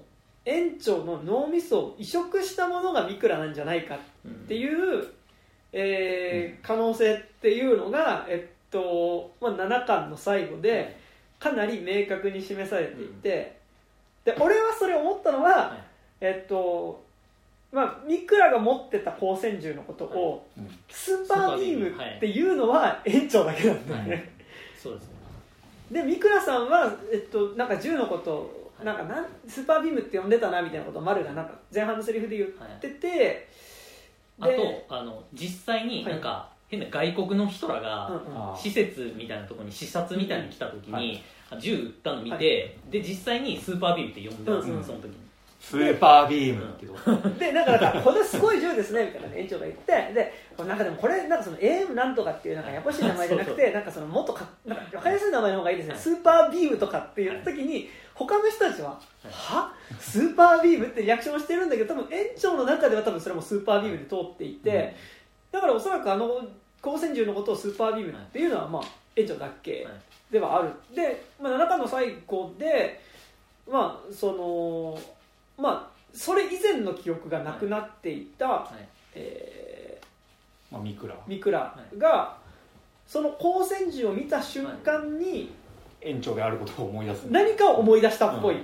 自分が何者かを思い出したっぽいっていう描写がされていて。多分、えっと、銃を見たんですけど、銃の後に、えっと、宝学園のマークに、はいはいはい、えっと、多分アップされてたと思うんで、多分宝学園のマークでなんかその記憶が戻るようにされてたみたいな感じじゃないですかね、なるほど。そでんなにデスノート7巻みたいな。これを見た瞬間に矢が見られたの記憶が戻るみたいなそういうモチーフになんかだ だからその仕込まれて銃っていうよりはもうその宝学園っていう存在うん。で多分そのきっかけやったと思う。なるほど、まあ、脳を移植すると最初誰か分かんなくなったりするっていうしね、でだしでももうちょっとややこしいのが、うん。えっと、もう一人脳を移植された人間っていうのがいてそれがまさにキルコなわけだけど、あの脳を移植される前のもともとのボディに入っていた脳の人格っていうのも残ってるっぽいっていうのが、えっと、示されていてだからそのミクライコールうん。単純に園長かっていうと多分そうでもなくて園長とナタの記憶っていうのが多分混じり合ってもいるっていうのがなんかななたの記憶があるみたいな描写ってあったっあえけっとなんかナタがうん。変ななんか植物の檻みたいなのにはいはいはいはい。閉じ込められてるみたいなあやつが一瞬出てああれちょっとスティーブン・キングっぽいはいはい。あれがその園長の脳の中にまだなんかいるんじゃないかっていうことじゃないですか、なるほどなるほでだしでそういうと、えっと、今結構この今のところ7巻まで出てる間の中で一番きついシーンではあるけど、はいあの稲崎ロビンっていうキャラクターが、えっとまあ、キルコをね、はい。レイプするシーンでそのお前は誰だってでそのまあお前見た目はあのあっちの、えっと、お姉ちゃんの方だけど、中身は弟だろっていうので,、うん。でお前鏡を見ながらその俺とやれっていうので、はい。まあ、鏡に映ってるのは誰だみたいなはい。ことを言うシーンがあるんだけど、まあ、そこでかなり、えっとキルコの中では自分のアイデンティティがかなり揺らぐっていうシーンなんだけど、うんあそこで稲崎ロビンがうんあれをやったのっていうのは、うん。まあ、稲崎ロビンっていうのはおそらく高原学園に何かしらの形で関係していた人物ではありそうなんだけど、うん。えっとって言った時にあそこで単純にやったただレイプをしてたわけじゃなくて、うんその中にある人うん。埋め埋め込まれた脳の人格とボディの人格が別であるっていう時にそこにある何かをこう呼び出そうとしてた感じというか、うん。があるんじゃないかっていうのはなんとなくは思っていて。でそれなんで稲崎ロビンが高原学園と関係あるんじゃないかっていうのを思うかというと、まあいろいろ例えば、えっと、稲崎ロビンがタカじゃないかっていうねあのとかなんかネットとか見るとあったりするんだけど、少なくとも稲崎ロビンは、えっと、その第六化装置のところで何をやってるかっていうと、うん。ヒルコになったはい。人物と、えっと、昏睡状態になった人間を装置でつなぐことはい。によって、まあなんかおそらく俺はあれだからそのそれこそそのヒルコの体に人間の脳を移植することによって不老不死の体を手に入れるっていうまさにその高川学園がやろうとしてた計画の延長線上にあることなんじゃないかって気はなんとなくしてるんだけど、うん。まあなんかだからそういうヒルコの存在を何かしら知っていてヒルコと人間のリンクみたいなことを知ってるようなことをやってたから、うん。そう。あの僕はロビンの中身自体も脳移植されてんじゃない？ああそうそうかなっていう。だからさその可能性が出てきたんだよねで今回であのそれが沢渡じゃないかなっていうふうに思ってるんですよ。ああの沢渡ってうん。いうその天国時代にいたなんかその、まあ、そこそこのポジションにいた多分その施設のスタッフ、男なんですけどなんか沢渡たどると沢渡って多分一番最初時系列的に一番最初は、なんか7巻であのお母さんに連れられてお母さんに連れられて宝学園に来てて、なんか変な説明を受けてて、で多分そこから施設の職員になったと思うんですよ、うん。うんうんで、えっと、その後、えっと施設の中で頭を怪我するんですよ、うん。うん。で頭を怪我してでここから大魔教編入るんですけど、うん。大魔教編で、えっと、頭に傷がある迫田っていう医者が出てくるんですよ、うん。あの最初ロビンと一緒に探してあれ迫田って前先生って呼ばれて名前わかんないんで途中であの迫田って名前が分かるんですよ、えっあ。と、ロビンが読んで、はいはいはい。あの迫田があってあロビンが読むんですよ。迫田ならできるかもな。あそうそうそうそう。であれ医師医者が迫田なのかまだわかんないの？あそうあたそうか。うん。でまああの、まあ、とにかく頭怪我したやつは沢渡だと思うんですよ。うんううん。ん、あそれはそう、うん、そうだね。でその沢渡が、えっと、途中からまあおらんくなるじゃないですか、うんで、えっとあまあ、脳外科のそね脳外科でキルコの手術をしてうん。いなくなるじゃないですか、はいはい。でその後、えっとロビンの目撃情報で、えっと、不滅教団のとこで、ロビンが目撃情報があったんですけど、その時ロビンが外科の知識があるみたいなのを不滅教団の中で言われてるんですよ、うんはいはいはい。外科の知識がロビンにあるって思ったんですよ、だってその浅草レースの時は全くそんな感じはなかったじゃないですか、うん。だからもう迫田が迫田っていうか、まあ、沢渡がうん。入ってんじゃないかなっていう、でも沢渡入ってる状態でさ、はい。あのキルコをレイプする理由あるってちょっと思わない？だからまあ沢渡にそううん。いやでも違うよ。そのはいさああの再会した時に確かに迫田ならできるかもなってロビン言ってるから、ロビンがさ沢渡がロビンの中に入ってるとさすがに、沢渡は先生だっていうのは俺も、うん。沢渡は先生だと思っておいて、うん。うんうんうんどうなのなんかでもなんかね結構俺はまだねちょっとロビンわかんない、うん。なんか何ロ者かビンはが確かにちょっと謎です完全な普通にただの外部のうん。なんか人っていう感じもでなあの顔の意味もうん。なんか正直はっきりとはあああの初めて。5巻の最後の怒ってるみたいな顔してるとこそのろでしょ。初めて、えっと、そのキルコを見た時に、なんかこう驚いてるんだか、なんかこう絶望してるような顔をうん。ハッとするわけだけど、でその顔の意味っていうのが、まあ、結構その重要な、うんうん。えっと、何か意味合いを持ってるっぽいっていうことは示されてはいるんだけど、うん。そうでもロビンはだから宝学園に多分関係ある人ではあるんだ。はいろう、うん俺はなんか先生沢渡が先生だろうなっていうのは、だからその天国パートでの沢渡っていうのが、うん。ダーマ教パートでの先生だろうなっていうのは、うん。えっとうん。まあ傷の位置はいうん。でなんか俺はそれは思うし、えっと、さらに言うと、えーキルコにそのでその兄弟を使ってキルコを生み出した手術をしたのが先生。だから、高原学園においてその手術の技術を持っていたのもだから先生と沢渡がイコールだとすると、学園の中であの手術ができるのはだから沢渡だろうなっていうのがあるから、えーミクラっていうのがうん。脳を移植された、ん。延長の脳を移植されたナタであろうっていうのは、まあ、思う部分だし、でさらに言うと、えー、7巻で何が描かれるかっていうと、えー時代から無理やり赤ん坊を奪おうとした、えっと、園長先生っていうのが、はい。時代の能力っていうのが、まあ、その自分の体を硬化させるうん。硬くする能力で、まあ、そこの能力発動するとこめちゃくちゃアキラの鉄夫っぽいんだけど、鉄夫が能力発動させるところっぽいんだけど、でそのでその硬化し始めてる時代の腕から無理やり赤ん坊を取り上げようとした園長先生っていうのが、腕両腕をその硬化に巻き込まれちゃう。硬化に巻き込まれて園長先生の両腕ごと硬化しちゃうんだけど、ででそれと同じタイミングでナタもその襲撃を受けた時の瓦礫が当たったのは分かんないけど、うん。まあ、その頭に怪我をしてうん。意識不明になってしまうと、はいはい。でその先にえっとナタが、まあ、そのミクラっていう名前になっていて、でまあそれ以前の記憶がなくなってるっていう状態になってて、かつとか口調も少しおかしいんだよね、うん。あのそうああとその目覚めうん。目覚めたっていうか寝てるのが映る時があるんですけど、うんナタが。うん。なんかその頭打った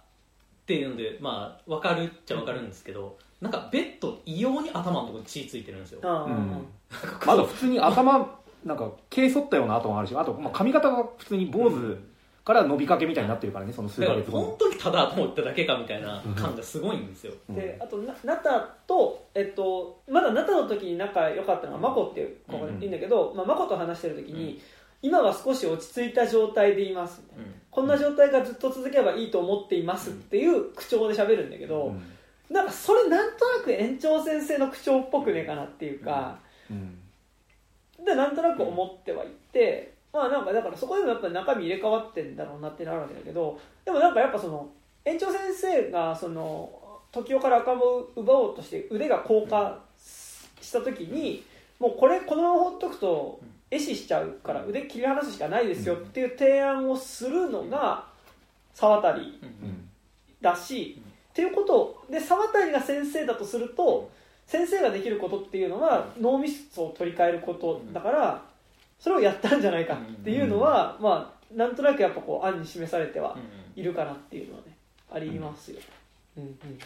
そうね。まあなんかちょっと話はあれだけどさなんか絶対これ石黒正和先生ってこれ園長のイメージにあのルルパン対複製人間のマモーって絶対あるんだと思って。なんかこうあの車椅子でそう園長がいやマモーは車椅子ね。杖ついてああついうん。あなんか血だらけでこうやって来るところって最後マモーがあの火で焼かれながら、い。あの斬鉄剣の破片でビームを返されて燃えながら来るってめちゃくちゃ怖いシーンとかのイメージもあると思うし、まあ、あのそれ待ちでもねあの駄菓子屋のばあちゃんがあマモーって呼ばれてたりとかそういう小ネタ入れたりするぐらいだから絶対マモーとか。駄菓子屋のおばあちゃんの方がマモーには似てます。マモーに似てる。ビジュアルとして。あの奥の部屋に通してくれるあのラーメン頼んだ人しか入れん部屋に通してくれる人ですっていうのはあるかなってのはあると思あでそうでだからそのそそうでだからそのはい。で言うとその園長先生が三倉さんだとすると、うん。だからその作中のだからその解釈で言うと結局結局天国編では園長先生はかなりその子供たちを使ってかなりなんかそのやばい計画を進めてた人っぽい、うん。でなんかむしろそので後半その、えっと、7巻で、えっと、今明らかになっているのはその園長先生の計画、まあ、その子供たちを犠牲にして、なんか次の段階に進化しようとする。で、子供たちの肉体を手に入れてその不老不死の肉体をに進化した自分たちに対してそれ以前の世界をおそらく滅ぼそうとしてるっぽいっていうのが、まあ、だからその完璧な体を手に入れた人間たちだけの世界を作るのに対してそれ以前の世界を、まあ、浄化しようとしてるんじゃないかっていう。で分かんないけど浄そのそれ以前の世界を浄化するためのうん。えっとまあ風の谷のナウシカにおける巨神兵じゃないけど、うん。その世界を焼き尽くすために作られた人造の人間たちっていうのが多分本物の赤ん坊たちの方で、でそれに対して自分たちがねあの完璧な問題存在になるためのボディとしてやっぱりその最終的にはその子供たち同士の子供を使おうとしてるんじゃないかみたいなのがね、なんとなくあるような気がして、だからそこのさ完璧あの本当の赤ちゃんと言われてるあの子たちがさ、まあ、7巻でさお見送りの日とされてる日の描写があるんだけど、はい。あそこがマジで全然分かんなくて、あえっとあそこは、うん。えっとククと一緒に時雄が侵入するじゃないですか、はいはでその時あの保育器の中の赤ん坊の一人が、あ時時をと、お目が合うんですよ、うん。で時雄ってなるんですよ、はいはいで多分あの頃子らは、うなんかその最初に見たものをあその親やと思うみたいな習性があるんですよ。で、えっと、その後、えっと、育っても時を母やと思ってて、であの15 10何体か忘れたんですけど何体かの中から1人だけ離反して、うん。とあの母親の元に行こうとするんですよ、うん。で撃たれて死にかけてで時代の元来てうんっていう感じだった、バチャってなるみたいな、はいはい。いやっていうこともあそれは分かるんだけどなんかそのあのさ何まあ、そもそも園長たちがやろうとして、はい。あのお見送りの日っていうのがさ、お見送りっていうよりさなんか送り出しの日みたいな感じもあるしさ、あれが何の目的なの？あいつらをなんか世界に放つっていうのはそれが何？世界を滅ぼすための？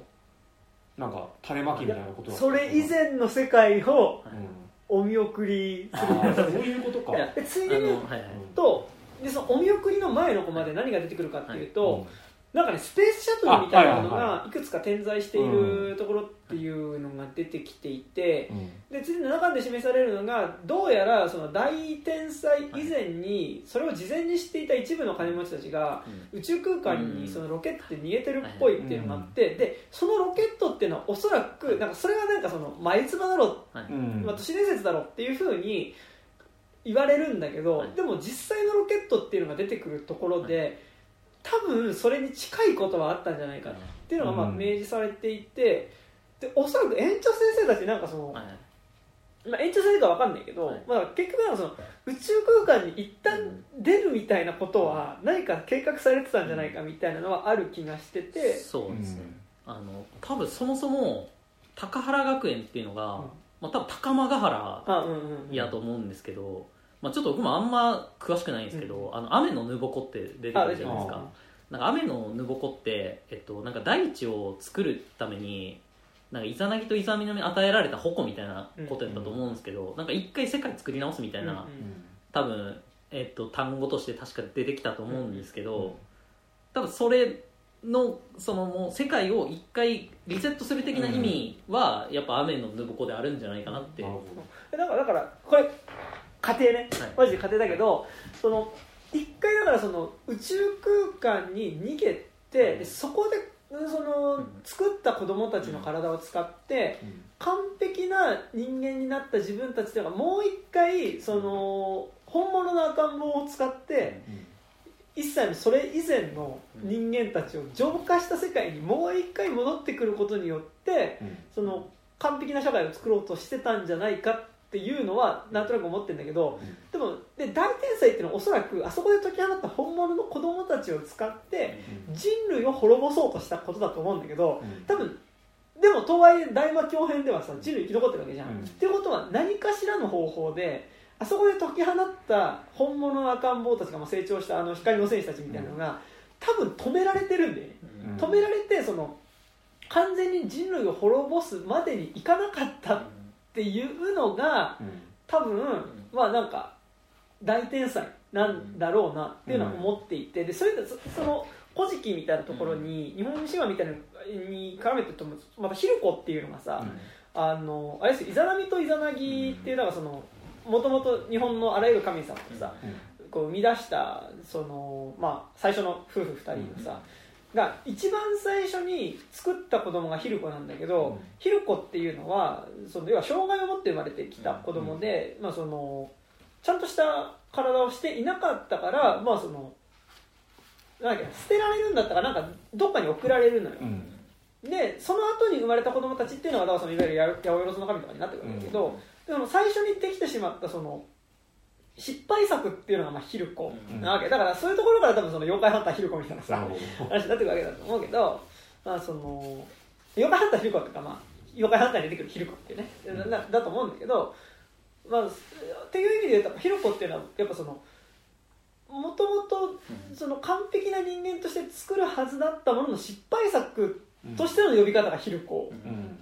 だからこうその意味で多分あそこの子供たちっていうのが何かしらその光の戦士と敵対するのか分かんないけど多分何かしらがあった結果そうなってあの大魔教編になってるんじゃないかっていう。で宝学園のその幹部みたいなのはだからその宇宙に行けたのか分かんないけどでもおそらくでも沢渡が先生だってことを思うと、まあ、多分現代の世界にも点々うん。点在はしていてっていうことだとは思うんですよね。あ。そうね。確かになんかこのなんか今さ6巻読み返して思ったんだけどさなんかそのみんなが皆さんが何外の外に到達することがヒルコである皆さんの役割ですってさこのみんな端末からプールで言われるわけなんだけどさこれって多分さなんか学園の意思とは違うなんかこうみんな側のなんかさっきちょっと話したなんか何レジストする何かはい。な感じがすごいじゃん。このその前のページで職員たちもさあらなんか集まってるけどうん。何の集会かしらみたいなこと言ってるからなんかそのだ失敗仮に失敗作とされてるこの子供たちはい。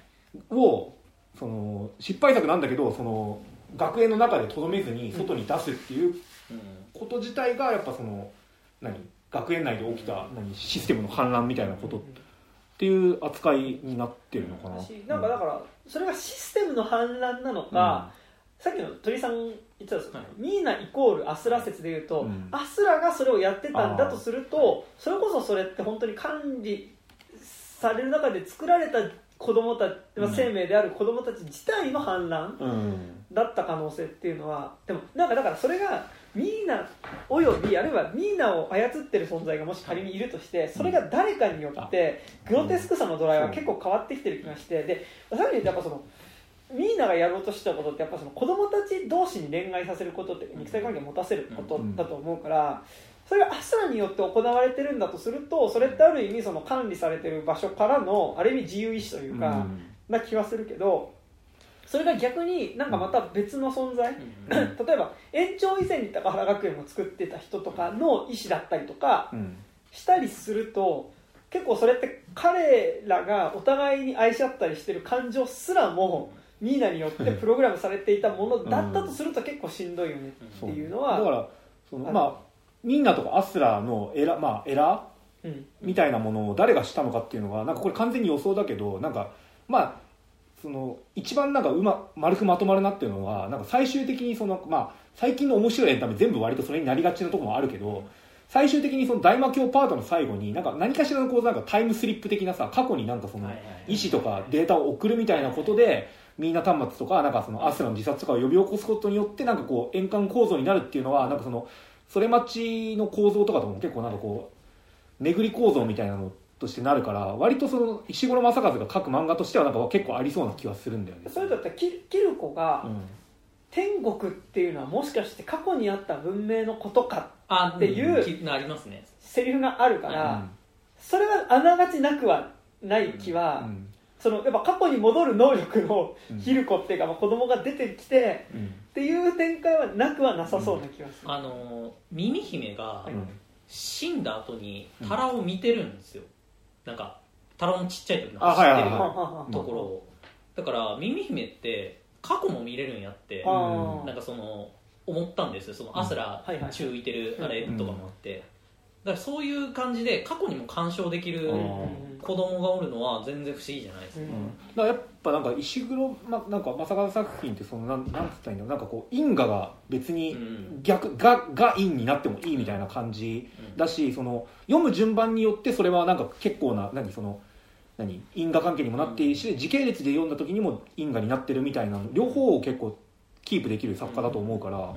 そうするとなんかその最後のまあ何かしらの意思のタイムスリップうん。過去に送り出すけるっていうのは割とありだと思うんだよね。なんかでもうん。多分おそらくでも話自体どうなるか分かんないけど、でもおそらく、まあ、その高原学園的な子供たちを使ってうん。何か自分たちの計画を進めようと、まあ、なん。か今派閥が多分3つあって天国パートでは結局、まあ、そのみんな、まあ、その子供たち自体も一つの派閥とすると、まあそのまあ、本当に自分たちの計画のために自分たちで作り上げた子供たちを利用としている延長派っていうのと、子供たちをおそらく、まあ、その計画から逃がそうとしている青島派っていうのと、まあ、あとその実際まあそこで、まあ、そのやり取りされている子供たち自身っていう多分3つの派閥があって、まあだからそのミーナたち自体っていうのが、まあ、ジーナミーナを動かしているものがまあどこなのかっていうのがまあ結構わからないところにはあってでちょっと話ずれるけど難しいのはさそのさっき言ったみたいにそのこの恋愛自体仕組まれてるうん。ことの可能性もまあ結構ある気はしていて、それでいうと分かんないよ。分かんないんだけど、ヒルコになることの条件っていうのがうん。誰かを好きになることな可能性もあなくはねえよそれなはっていうのタラがオの時に思ったんそうなんだよね。タラオタラオで否定されるんですよねその。あそっか。タラオはヒロコ化しなかったじゃないですか、はいあー時を好きやのに、うんうんはいはい。でもう最初それをすごい思ったんですけど、うんうんうん。でもタラオが当てはまらんってうんただまあその好きみたいなのをうん。なんかその一定のレベル以上の好きになった瞬間とかにするならあのーあでもその白とかがなんか変な感じになりますよね、うん。白。子供を作った後にはいヒルコ化するみたいなのもはい。一個あるかなとは思ってて。あー。っていうのはトトリのうん。両親いないじゃん、はい。いないです。でもトトリはおそらくタカとアンズタカとアンズラが分かんない。けど、まあ、ヒロコの間にできた子供ではあるから、両親いないっていうのは両親それヒルコ化したってことなんじゃないのかっていうのと、うんまあ、あとこれは俺はネットで見たね、俺普段こういうさなんかなんとか考察みたいなのすっげえバカにしてるからお前見てんのかって話なんだけど。あのめっちゃ石黒作品の考察読むと思考が完全にそっちに持ってかれるから。あの壁の街パートでさ、はい。その出てくる雲のヒルコ。はいはいはい。あれじゃん。あれはだからえっとなんだっけあの女の子同士ですあ7というわけあーナナとイワキがヒルコ化したものなんじゃないかっていう、ナナとイワキの特殊能力って示されて出てないです出てない。で、うん。まあ、なんでかっていうとまあそのまあ女同士、うん。まあ壁の街っていうのは女たちの、うん。いはいはい。まあ管理してる社会で,、で男たちっていうのはまあそこでその、まあ、ほぼ制度例として扱われていて、まあその種豚として。ね女たち同士はその子供が欲しい時にその精子を提供するために、うん。まあ、飼われている存在になってるっていう。で、まあ、ある時、まあ、そこでその11っていう、まあ、そこで種、まあ、その精子を提供する男のことを種豚って呼んでるんだけど種豚としてそこでこう飼われて、まあ、奴隷扱いされていた11っていうのが、うん。まあ、あるカップルに女性のカップルに、うん。まあ、指名されるようになったと。ででそのうちの一人っていうのが、まあ、その妊娠をしてそのうち、まあ、ジュゴっていう、まあ、そのうん。赤ん坊を産んだと、でただそのカップルっていうのが、まあ、その女が管理しているその、まあ、場所から、うん。まあ、息苦しさを感じて11と自分の赤ん坊を連れて逃げ出そうとしたところでで捕まっうん。それがバレて捕まってしまってうん。でそこから11はなんとか逃げることができたんだけど、っていう。で、まあ、その後その2人はどうなったか分かんないんだけど。あの一応、えっと、外で首吊るされてたみたいな、でもあれもさ11が、はい。あの噂話として話してる、うん。あれだから本当にそうなってるかどうか分からないと思って、でただでもその2人が捕まった晩に、はい。えっと、こっちはた確かな情報として出てくるのが、そこの、えっと、場所にお残ってた男っていうのが、まあ、そこでその2人が捕まった晩に、うん。あのその女たちが暮らしてる町っていうのが、まあ、にヒルコが現れて、うん。それによってその、まあ、そこの町自体は崩壊したっていうね、話が出てくるんだけどでもこれはなんかあの考察サイトでさ見たやつなんですけど、うん。その雲のヒルコって雲って足が8本じゃん。うん足が8本っていうのはちょうど人間の両手足を足した本数が あの8本だから。あれは多分2人のその人間が組み合わさってできたヒルコに違いないっていうので。まあ普通に雲は女の象徴みたいなねあ感じでなんか角角がなんか変になってじゃあちょっと女性器っぽい。おあそっかあれ。なんか丸タッチで倒そうとした時に角が変やった気がするんですよね。入れるには入れるけど握りつぶせる角が見つからないそそっちになかったってやつ撃ち落として切り離した方のあそうそうそうなんかぶ分離したかなんか。で確かにまあ二対っぽいうん。そう。感じはありましたね。うん。あと糸吐くところがのビジュアルがねちょっと女性器っぽいんだよね。うん。まあそれを言っといて。でまあなんかだからでってなるとなんか子供でそこでさその15っていう子供が残された形でその、まあ、2人がヒルコ化したんだとすると、子供を作った後にヒルコ化してしまうんじゃないかみたいなのははい一個なくはないかなみたいなのは分かんないけどね。はいまあまあまあ可能性としては。それでさ言うと一個わかんないのがその後さえっと11がさあの何？同居人みんな殺して、うん。みんなじゃないか。一人殺して。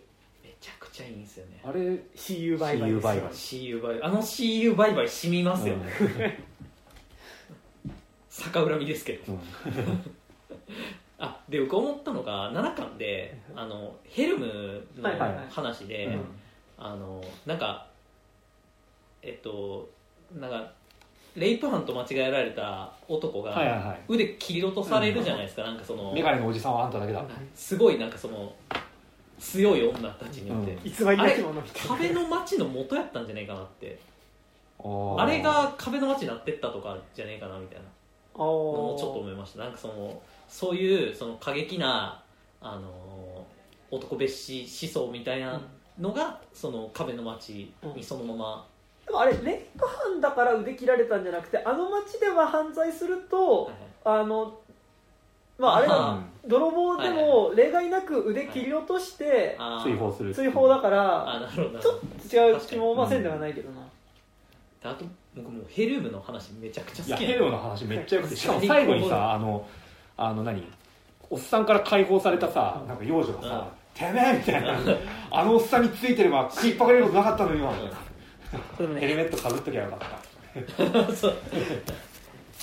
ヘルムのとこ一人で生きられねえんだろ。ね。いや最高ヘルムのとこめちゃくちゃいいのがね、うん。あのそのおっさんの股間にさ実はそのヘルムの、右手が義手なんだ。よ右手が義手でそこにもう爆弾が左手か。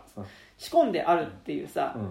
とこがあるんだけどそこのねつながりがめちゃくちゃ良くて、最高。自分のやっぱ自分のまあせいでうん。罪なきそのおじさんの左手切り落とされて、うん。で自分の左手も切り落として、うん。でその左手を使って復讐するっていう爆弾になるあそうでそこはね最後駒のつながりがめちゃくちゃ良くて、はい。うん。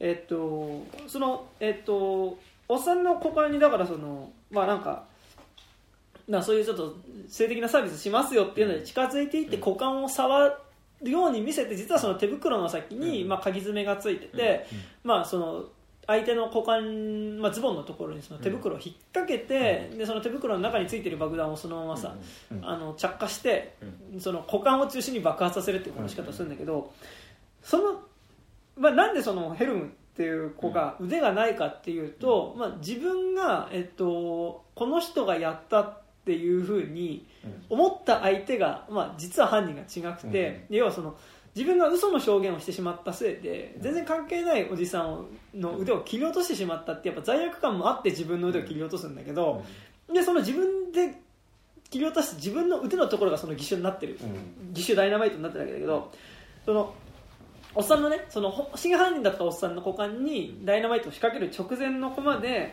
そのヘルムが、まあ、幼い頃のヘルムっていうのが自分の腕をうわーって言って切り落とすうん。直前のコマでうん。その前のページが終わってて次のコマで腕を切り落とした斧のアップはいでドッってなった斧が切り落としたその刃の先に次のあ次の次のっていうか着火点があるんでそその導火線が。ダイナマイトになった腕っていうのがうん。ついていて、これつながり方的にマジで切りと自分で切り取った手が、うん。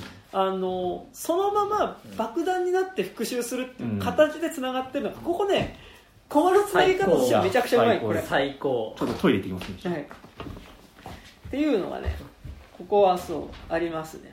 そう。なんかやっぱこのエピソードの感じってさ、やっぱ他の石黒作品ではまあなかったよねっていうか。いや本当仕上がりきってますよね。うん。いやなんかこの嫌な感じっていうか、なんかその性的な暴力を振るわれるっていうことがさ、結構ここまで明確に描かれることってやっぱ過去の石黒作品ではないはいレベルのまあ、話だから、C っていうならちょい下天狼がちょっと言ってたぐらいですねそうそうそう。だからまあそれやっぱ結構やっぱ下天狼にやっぱりかなり近い、はいなんかこう話ではあるんだけど、そうそうそう。だからまあ下天狼と近いでいうと、まあ、割としょうもないギャグっぽく描かれていたことっていうのが、割と重要なことだったりするっていうつながり方も結構、まあ、そのさっきのスーパービームとかもさ、まさになんかしょうもないギャグっぽく描かれるけど、それが結構実はその、重要なキーワードっぽいっていうのがまさに下天狼でなんかそのエロ本をさそのあーはいはいはい。もうあああれがまさかそんな重要なキーになってくるとはっていうやつですね。ゴミ捨て場でエロ本拾ってくるみたいな話で、まあ、そこでの,、まあそのエピソードっていうのが、まあ、実は後々かなり重要なことになってるっていうつながり方と結構近いようなねそうバランス感ではあってまあなんかだから結構天国大魔教をより長編でやってる感じっていうのはねなんかまあありますよね。天国大魔教。あのあ下天狼あ下天狼長編であやってる感じ。っていうのね結構ありますよね、うん。うん、確かに。下天狼ってなんかあの演劇的な感じをなんか割とイメージしたっていうなんか渋野正和先生自身言ってて、うん。なんか一番最後にあまりにちょっとうん。話が悲惨すぎるから、うん。あの全部の話が終わった後に全員横並びになってなんかこうカーテンコールみたいあなうん。後付けみたいな感じで終わるんですけど、なんだっけなんだっけ俺あちょっと忘れちゃう思い出したら言うよなんか天国大魔教でもなんかすげえなんか演劇チックになる瞬間とかたまにあったりしてそれちょっとなんか言おうとしたんだけど忘れちゃったんで、チックなるほど。はい。なんか他あります？かえーっと。俺だからすげえ全然わかんないのが、はい。まず6巻の最後でさ、はい。あの学園の壁に穴が開くじゃないですか、はい。あれって明らかに人為的に開けられた。あはい、あれは自衛自衛隊っていうか、まあなんか軍隊。れ軍隊なの、うんやつじゃないですかね。なのか。多あ雨のぬぼこではないではないって。言ってうん。でもなんかだから雨のぬぼこではないっていうようでもなんか同時にニーナがうん。その前に子供たちをその分うん今からテストをしますって言ってうん。外の外を目指してくださいっていうのをはい言ってはい。てだからもう実は子供たちそれは宝学園の幹部は知らないんだけど子供たち相手に外に出ることをもう指示っていうかうん。はしていてあのテストの問い11とか。指示はしていてでその上で出てくからうん。多分なんかあの時点でやっぱりそのミーナともそこはつながりありつつ多分あそこで襲われる襲ってくる軍隊みたいなものと多分ミーナ自体は多分つながってる感じというかでもあそこで軍隊を派遣した人っていうのが誰かっていうのはまだ分かんない、ないですね。えあれ軍隊ってさあえでも多分その後保護されてたから軍隊かなっていうえでもさ軍隊来たのってそこから数日後とかじゃなかったっけ？あそうでそのあ外に出てくださいってああのテストですって言ってから数日後なんだけど、うん。その間何も起こってない、はいはいそうそうそう。あの食べ物とかも配給されなくなった。からまあマコのパートだよ。ねえっ、と、うん、に7月28日に、えっとようやく軍隊が来るのかな、うんうんまあ、でもそこでその軍隊を派遣した人っていうのがどういう目的かみたいなのはまだ分かってないし、うん。なんかそこを派遣した人たちの意図っていうのはまだ分かってないうん。けどでも今の段階ではほぼほぼ多くの子供たちはそっちの軍隊派遣した側うん。に今保護されてる状態にはなっていて、だから今子供たちも今7巻の段階で2つに分かれてその高原学園におそらく、まあ、襲撃をかけてそこの施設を壊して、そこからその子供た襲撃をした上でその子供たちを連れ出そうとした、うん。まあ、おそらく政府的なうん。何かうん。の存在っていうのと、まあ、それについてった子供たちっていうのと、まあ、その襲撃の際にそのミーナの言いつけ通りにテストを行って外に出ていった子供たちを保護した青島派のもとにいる子供たちっていうのが、まあ、それぞれ違う場所にいる、うんその上でさらに今大地震が起こっているっていうね、そうですね。そうね。もう怒りすぎで 大地震はでもあれだけど11月だからはい。うん。ニビルもまあ多分まだなんかあります、うん。2ビルもあるし。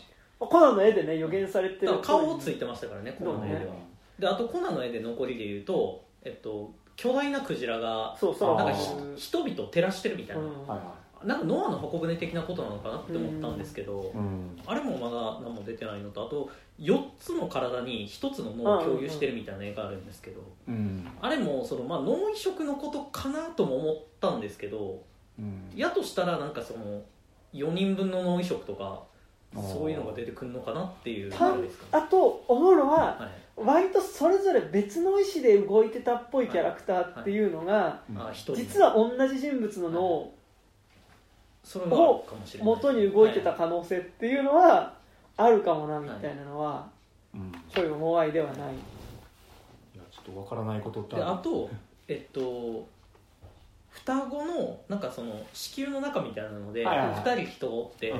周りに羽が生えてるんですよ、はいはい。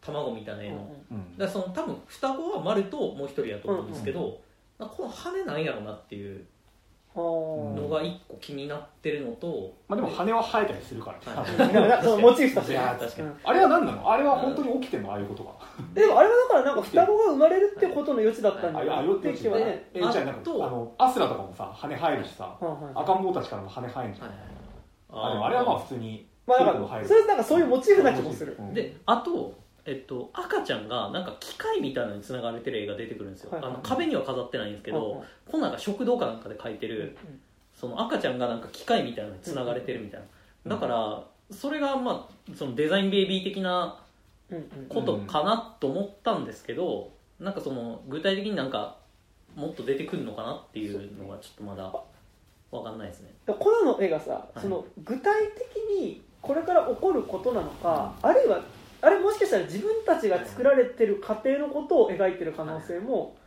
なくはないかなうんみたいなのはね。まあ確かに。同時に思いつつ。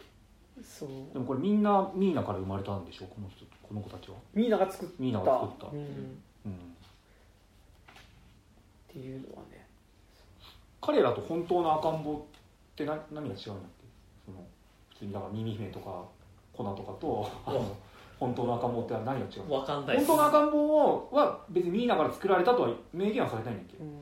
だと思います。だからなんか俺はうん。なんかその自分たちのボディ用に作ったのが子供たちで、うん。それ以前の人類を粛清するために作ったのが兵器と兵器としての本物の赤ん坊なんじゃないかみたいなのはなんとなくね。なるほそうどねで思うとそうでやっぱそのあすっげえ話もけど三倉さんの正体が園長先生だったとするとさ、その今丸が託されてる自分と同じ顔の子供に薬を打つに行くっていうことが、それまでは良きことのように描かれてたけど、うん。なんかその、うんうん。作中ではかなりこう嫌なこととして、うん。まあ、いやその悪い計画として進んでいた園長先生の計画をなんか促進するためのことうんうにんなるんじゃないかみたいなのが、結構まあ7巻で結構予感されたところで。ってなってくると今なんかものすごくこう良きことのように見てきた大魔教編の丸とうん。キリコの旅っていうのがうん。結構ある、そのむしろ薬を届けられる側の打ち打たれる側の視点みたいなのがうん。今後入ってきた時にむしろ逆転するというか、あの薬さいやこれそんなことが技術的に可能なのか分かんないけどさ分かんないけど三倉さんが、は三倉っていうか、まあ、園長が中に入って三倉さんが、園自分の園長のなんか意識のデータがあの薬の中に入っててそれを満を持して15年後にいやそれだったら丸が自分に言ってもいいねそうそうそう。そうだからなんだろうねああのミクラが死ぬシーンがはいあるんですけど、そこでなんかあこれが純粋な死かみたいな。うん。あいやなんかそのもう一回乗り移った上で死んでます感がすごいんですよ、うんうん。だからまあ多分園長はもうあれで死んだんじゃないかなとは思うんですけど、ーいやまあ仮にねその摩耗オマージュが続くとしたらはい別に本体は本体というかその意識のはい。自分は死んでもはい。移植したデータで生き続けるみたいなことをしようとし続けたんですよ摩耗。いやはい。でもあるかもしれないですね、うん。いやでもそれで言うとこれまあちょっととんでもね、はい。とんでもないんだけど、さっきのさ一人のか4つの体に1つの脳ってあったじゃん、うん院長の脳をはい。こミクラに入ったのだけじゃない可能性が、はいはいはい。あそれはあると思います。長の延長の。はい。延長脳をがだから他の子供だったりとか、うん。あるいは別のところにはいはい。行って、4分の1ずつぐらいこう 分け与えていったとそれをどうにかする形で、こう指示をしていたんじゃないかみたいなのは、なくはないかもなみたいなね。分かんないけどね、うん。まああるかもしれないですね、うん。あの4人4人がっていうのは何かで出てくる気はします。三倉さん死ぬ時もさタラオと同じでさ体中にアバターが出てきて死ぬ。これってさ別にあれでしょ？あの要はヒルヒルコの人がはい。ヒルコ化せずに？うん。はい。せずに死ぬ時の、はい。うんではい核だけは残るんですよ燃やして、うん。そうだからやっぱでもそこで太郎が病気になって死んだところで計画がやっぱ失敗したってなってるのはやっぱりうん。この体に脳みそ移植すれば完全な人間になれると思ってたけど、はい。あし死ぬ可能性があるんだっていうのが示されるからやっぱそこであじゃあやっぱ子供たち同士の子供にかけるしかないっていうのは多分そういうことなんだよ、うん。はいうんうん。なるうんでだからやっぱ園長はその時代と、うん。ね、コナの子供にやっぱ執着したわけで、ほどうん。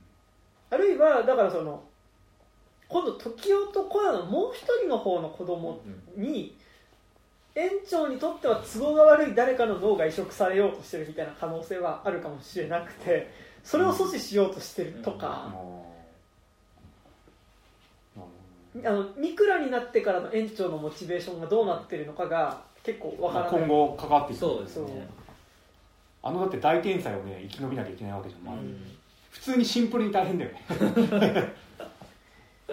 うん。っていうのだからまあこっから結構本格的な、あの多分大災害うんうん。描写になってくるじゃないですか、うんだから多分めっちゃ加速度的に進んでいく、うん進んでいくっていうかいろんなことがつながり出していく気がします。あアのフタヌーン立ち読みしたくなっちゃ白と僕実はこの先には見てます。えあの、はい。その話は一切してないですけど、はい。あのえっとあ何だっけ。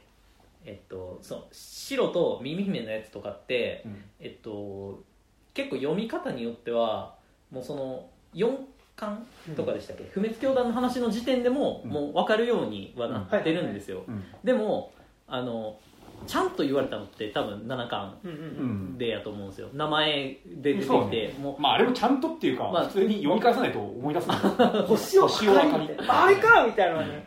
星尾だだって星尾さんって覚えてねえじゃん、はい。そんなになんかね。モブに言われるだけだから。あでもなんかあこんなに分かりやすく言ってくれるんやって思ったんです。そのだから結構今後ん今のところまだそのエッセンスぐらいにとどめてるやつとかも、うんまあ、ちゃんと言ってってくれるかもしれないですね。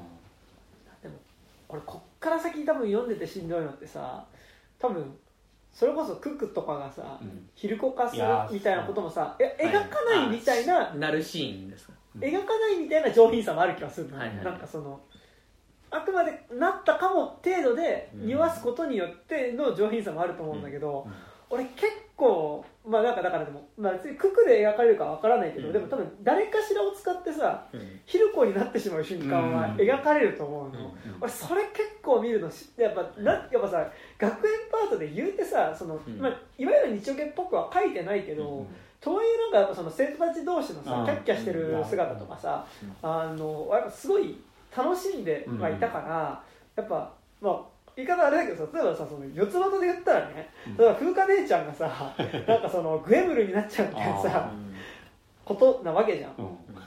あの俺はあの北郎の劇場版でさうん。あの鬼太郎がさなんかあのクジラなんかね巨大なねこうクジラの化け物になっちゃう話があって、はそれが結構すごい嫌だったの、へー。なんか鬼太郎なんだけどもう鬼太郎として扱ってもらえないというか、そのやっぱクジラの化け物になってしまうとね、うん。っていう話があってそれすごいしんどかったんだけどやっぱ結構その感じというかさなんか好きだったあのキャラクターが、やうん。っぱ巨大なやっぱそのコミュニケート不可能な化け物にされていってしまううん。しんどさみたいなのは、結構多分あの全部のキャラクターがなる瞬間描くとは言わんけど、うん。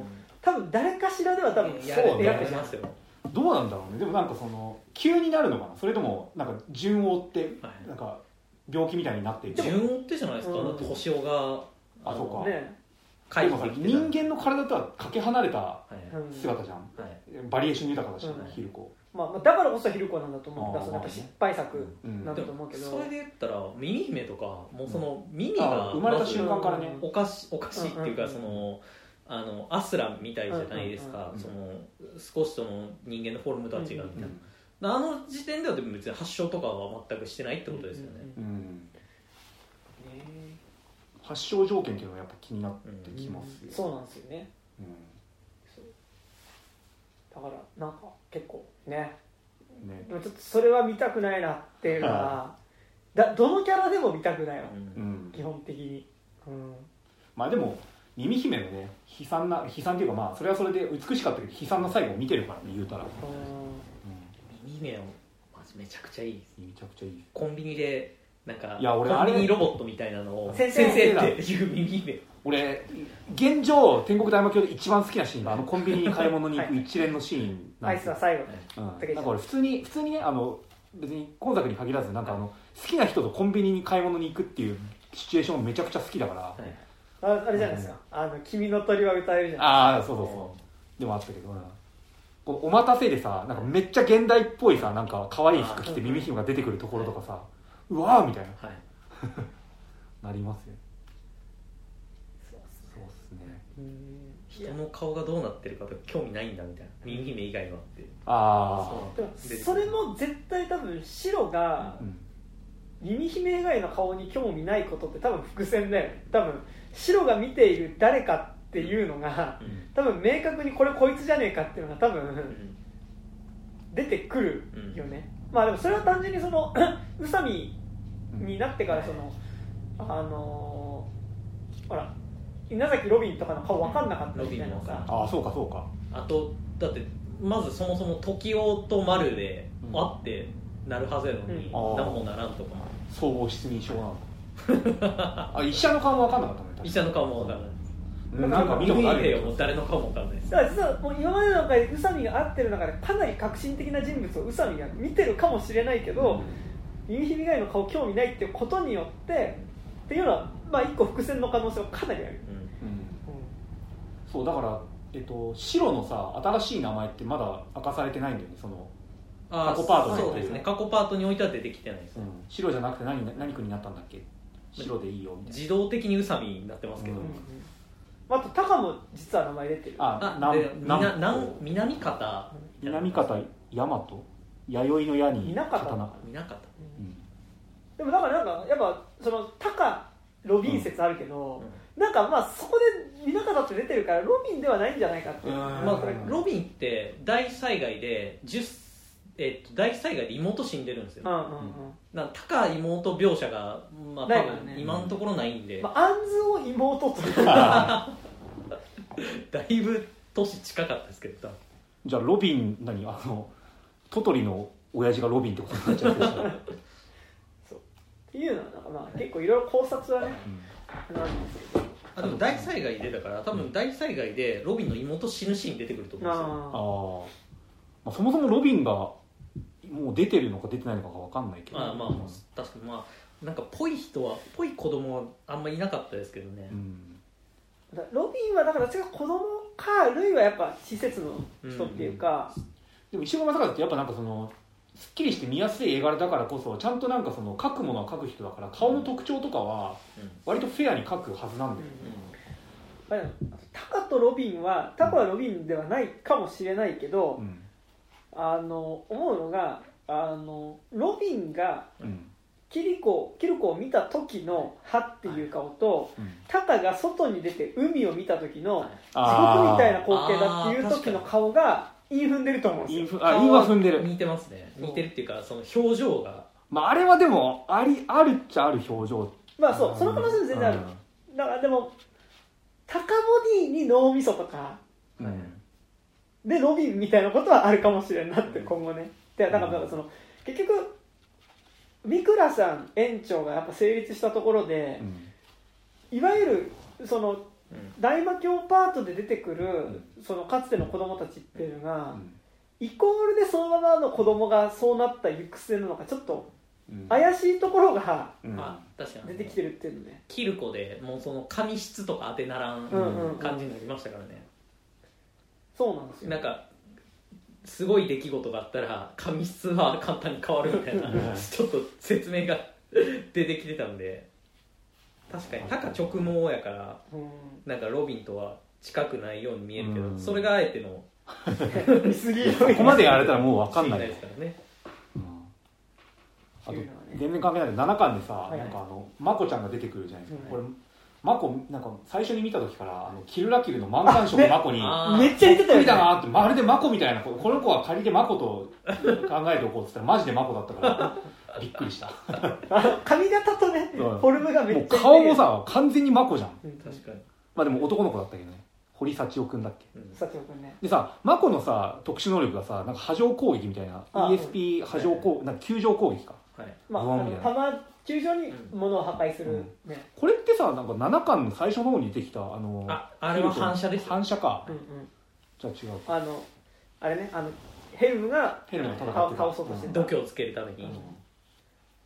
なんかねなんかこの子供たちイコールヒリコによってさ全ての対応表をなんか完成させないとなんか気が済まないみたいな体になっちゃって、でなんかヒルコがさ、うん。あのまあなんかこう顔的な場所にさなんか重要な部分になんかこう変なマークついてるじゃんなんかそれ元に見ていくとなんか分かりそうな気もね、なんか例えば最初に出てきた鳥のヒルコとか、うん。誰がなったものかとか全然分かんないけど、うん。なんかそのマークを元に見ていけば分かったりするのかもなとかは思わいではないですよね、鳥のヒネコのさでもあのこのムチってさちょっとアスラのムチ何あの首つった縄のあれとちょっと似てもいるんだよ、はいはいはいまあ確かに似てます。アスラがヒルコ化したとして、うん。なんかあの一番最初に出てくるいやそうね。それはおかしいザトヒルコ的には使わん気がするよな。しかもそれをあの旅館のおばちゃんを取り込んのな息子を取り込んだわけでしょ、あそこの旅館のおばちゃん死ぬとこのさ、うん。そのべちょってさ顔の半分だけ落ちるとかさ、はいい。や今までの石黒正和作品だったら絶対やんなかったかもしれないよそうね。その後その後なんか触手みたいなので、吸収されていくとこが怖いんですよ、うん。なんかやっぱ絵柄も石黒正和絵柄だし、うん。なんかギャグのテンションとかも石黒正和絵柄なんだけどなんかやっぱグロとエうん。ロのなんかこう度合いがなんかあの藤子 F 不二雄のなんか短何 SF 短編とかを初めて読んだ時みたいななんかいけないものを見てるんじゃないかみたいな感じはある。藤子 F 不二雄の SS タメグロないじそうね。あんまり、うん、設定がめちゃくちゃエグいのはあるけどね。うん。カンビュセスのくじとか、だからあれだよね。石黒正和えっと天国大魔教から、うん。まあ、エロって言い方したけど、うん。いわゆるサービス心的なエロじゃなくて、うん。こう性的な暴力うん。を描くようになったって感じで、うん。どっちかっていうとね。そう。なんかしかもそれがなんかやっぱこう女性男性が女性にするものだけじゃなくてやっぱりその壁の町編で男性、女性が男性にするものも描かれてるっていうところで、うん。まあ、結構えぐいよねなんかね、うん。だからそれ基本的にやっぱせ性的な行為が結構やっぱかなり暴力的に描かれてる、一巻のさあの白にさ耳姫のあのシャワーシーンが送られてくるところもさなんかサービスシーンって捉えられなくもないかもしれないけどなんかいけない感が半端ないんだよね、そう。これはなんかよく本当にまずいもの見たんじゃないかみたいな。白その後消えたデータめっちゃ探してましたから、まああれは探しちゃう。ミーナにも聞いてましたからね。はい、ねえ。あとなんか、まあ、考察に限らずなんかここは喋りたいみたいなのありますか？なんか。あでも最初の鳥のヒルコ割と波状攻撃してんな。これがマコだったりして。そんなことねえか。まあでも全然なんか誰がどのヒルコって言われても全然ありえますよね、うん。でもやだな。本当にやだ。なんか、ね。それは見たくないな。でもさ疑っていかないといけないですねなんかさそのこのお話が始まったさ割と最初の方に示されるさ耳姫の予言があるじゃん。なんかその何？2人の人がやってきてそのうちの1人が、はいあの時代に顔がそっくりなんだって、あれってさじゃあもう4巻のあたりの時点で果たされちゃってるじゃんってことになるのが。はい。意外になんかこう早く果たされてんだなってすげえ思そうですね、うん。もしくはそれすらもミスリードにしたああ。もう一回あるかもしれないですけど、ね。あ、み耳姫でも死んでるからな、うん。んあとなんだろう、はいはい。えっと普通にこれまあベタな疑問なんみんな思う疑問点だろうけど、キリコ竹原キリコは、はい。姉ちゃんは、あの本当に何かダメージを受けたのか頭に、はい。うんなんかそのさ2巻の最初でさ、はい。あのはその春樹がはい。あの下半身を全部持ってかれてうん。運ばれてきたっていう時に一緒に運ばれてるカットがあるんだけど、頭がなんかうまいことこう映されないカカットになってるから、何？その姉ちゃんの脳はどうなったんだみたいな、うん。偶然頭を大怪我したから、うん。その姉ちゃんの脳は捨ててうんあの弟の脳を入れたっていうことなのか、うん。でも頭くでも顔はさうん。保たれてるわけじゃん、はいう。んだからなんかなんかの意思でなんかその脳の入れ替えが行われたことなんか偶然都合よくうん。姉ちゃんが脳だけ損傷したから弟の脳を入れようじゃないと思うんだよね。うん。割と健全な状態の姉ちゃんにその脳を入れ、はい。うん。脳を入れたっていうことだと思うからそれが誰の意思によって姉ちゃんの志願なのかそのそれとも医師の志願何医師がやっぱそうしようと思ったの？か医師が沢渡が、うんうんやったやと思いますけどね、ってなった時その目的何みたいな。うん。沢渡がやばいやつだったやかうん。でもなんか天国編の沢渡はあんまそういうことしなそうあなんかそうちょっとまともそうなんですよねまあわかんない本当に描かれてないだけで、うん脳だけもうダメになったみたいなこともねあるかもしれないけどね、確かにもうその脳移植っていう概念が1個出てから、うん。もうそのどの顔のやつが何やってても何も信用できやんっていう、そのそれが1個あるんですよね。でもやっぱロビンはでもねその5年前のロビンからやっぱこれだけ変わってるっていうのはちょっとなんかあった感じはするよね、そうですね、うん。じゃないとなんか嫌ですもんね。ロ ロビンってやっぱいいやつなんやみたいな感じは持ってますからね。次まあどうでもいいところで言うとやっぱはい。結構モブの描写もやっぱすごいやっぱ、うん。あのそれはそれ待ちとかもそうだけどうん。太いなと思ってて、まあ、なんか襲ってくるおっさんとかも結構なんか、おっさんとかあのあれククに襲われる船の時のさ運転してるさ、はい。なんかこうヤクザコンビみたいなのの2人が結構好きなんだけど、はい。あの親分っぽいやつが言うことに必ず同調して子分っぽいやつがずっと喋るみたいな、あのコンビとかすごい好きなんですけど、はあどうでもいいところで俺ここすごい好きであ 2, 2巻の浅草パートの27ページに出てくる、はい。あの今何時ってこう周りにいる。ああ友達の時に、えー、と合ってる時計はどれかいなっつってこうすげえ腕時計体中につけてる女の子がこれだって言って肘の腕時計を食って自分では見えない位置だからはい。横にいる女の子が「お2時20分だ」って言ってまあなんかそう。この子めっちゃいいあそう。僕そのあたりやったら、うん。あのすごい好き。なんか復興省ははい。なんか賢いやつさらってるみたいなやって、うん。であーはい。じゃあバカなふりしないとみたいなええー、みたいな。う まいみたいな。ああ じゃああのおお前らはその車を直す技術あるから復興者見つかったらやばいなって言って気をつけろよって言ってあじゃあバカなふりしないとバカなふりってどうやるんだランっていうふうにランに振るとえーって言っておうまいなってまだやってないわってあのくだりめっちゃいいっすよ。あれあとあのー最初の温泉宿のやつで、はい。最後電池置いていくとこめちゃくちゃよくないあああれはおかみさんにあげたものだおかみさんにあげたものだろう。あれいいっすめちゃくちゃかっこいい、でもいつか同じことしてやろうと思って。普通 にでもサバイバルになったらもったいなくて俺絶対できないよ さすがにいるだろうって。あちょっと考えすぎかもしれないけど、うん。あちょっとかったシーンの話じゃないんだけどあのその最初の旅館のところでさうんあの旅館のおばちゃんがさ、あのマルとはい。あのキルコがさ、本当の兄弟、はい。まあ、しあの弟と姉ちゃんだと勘違いしてさ、でその二人がなんかちょっとこうイチャイチャしてるのを見てさ、はいはい。その兄弟同士でその肉体関係を持つのはダメだようん。っていうことをさはい。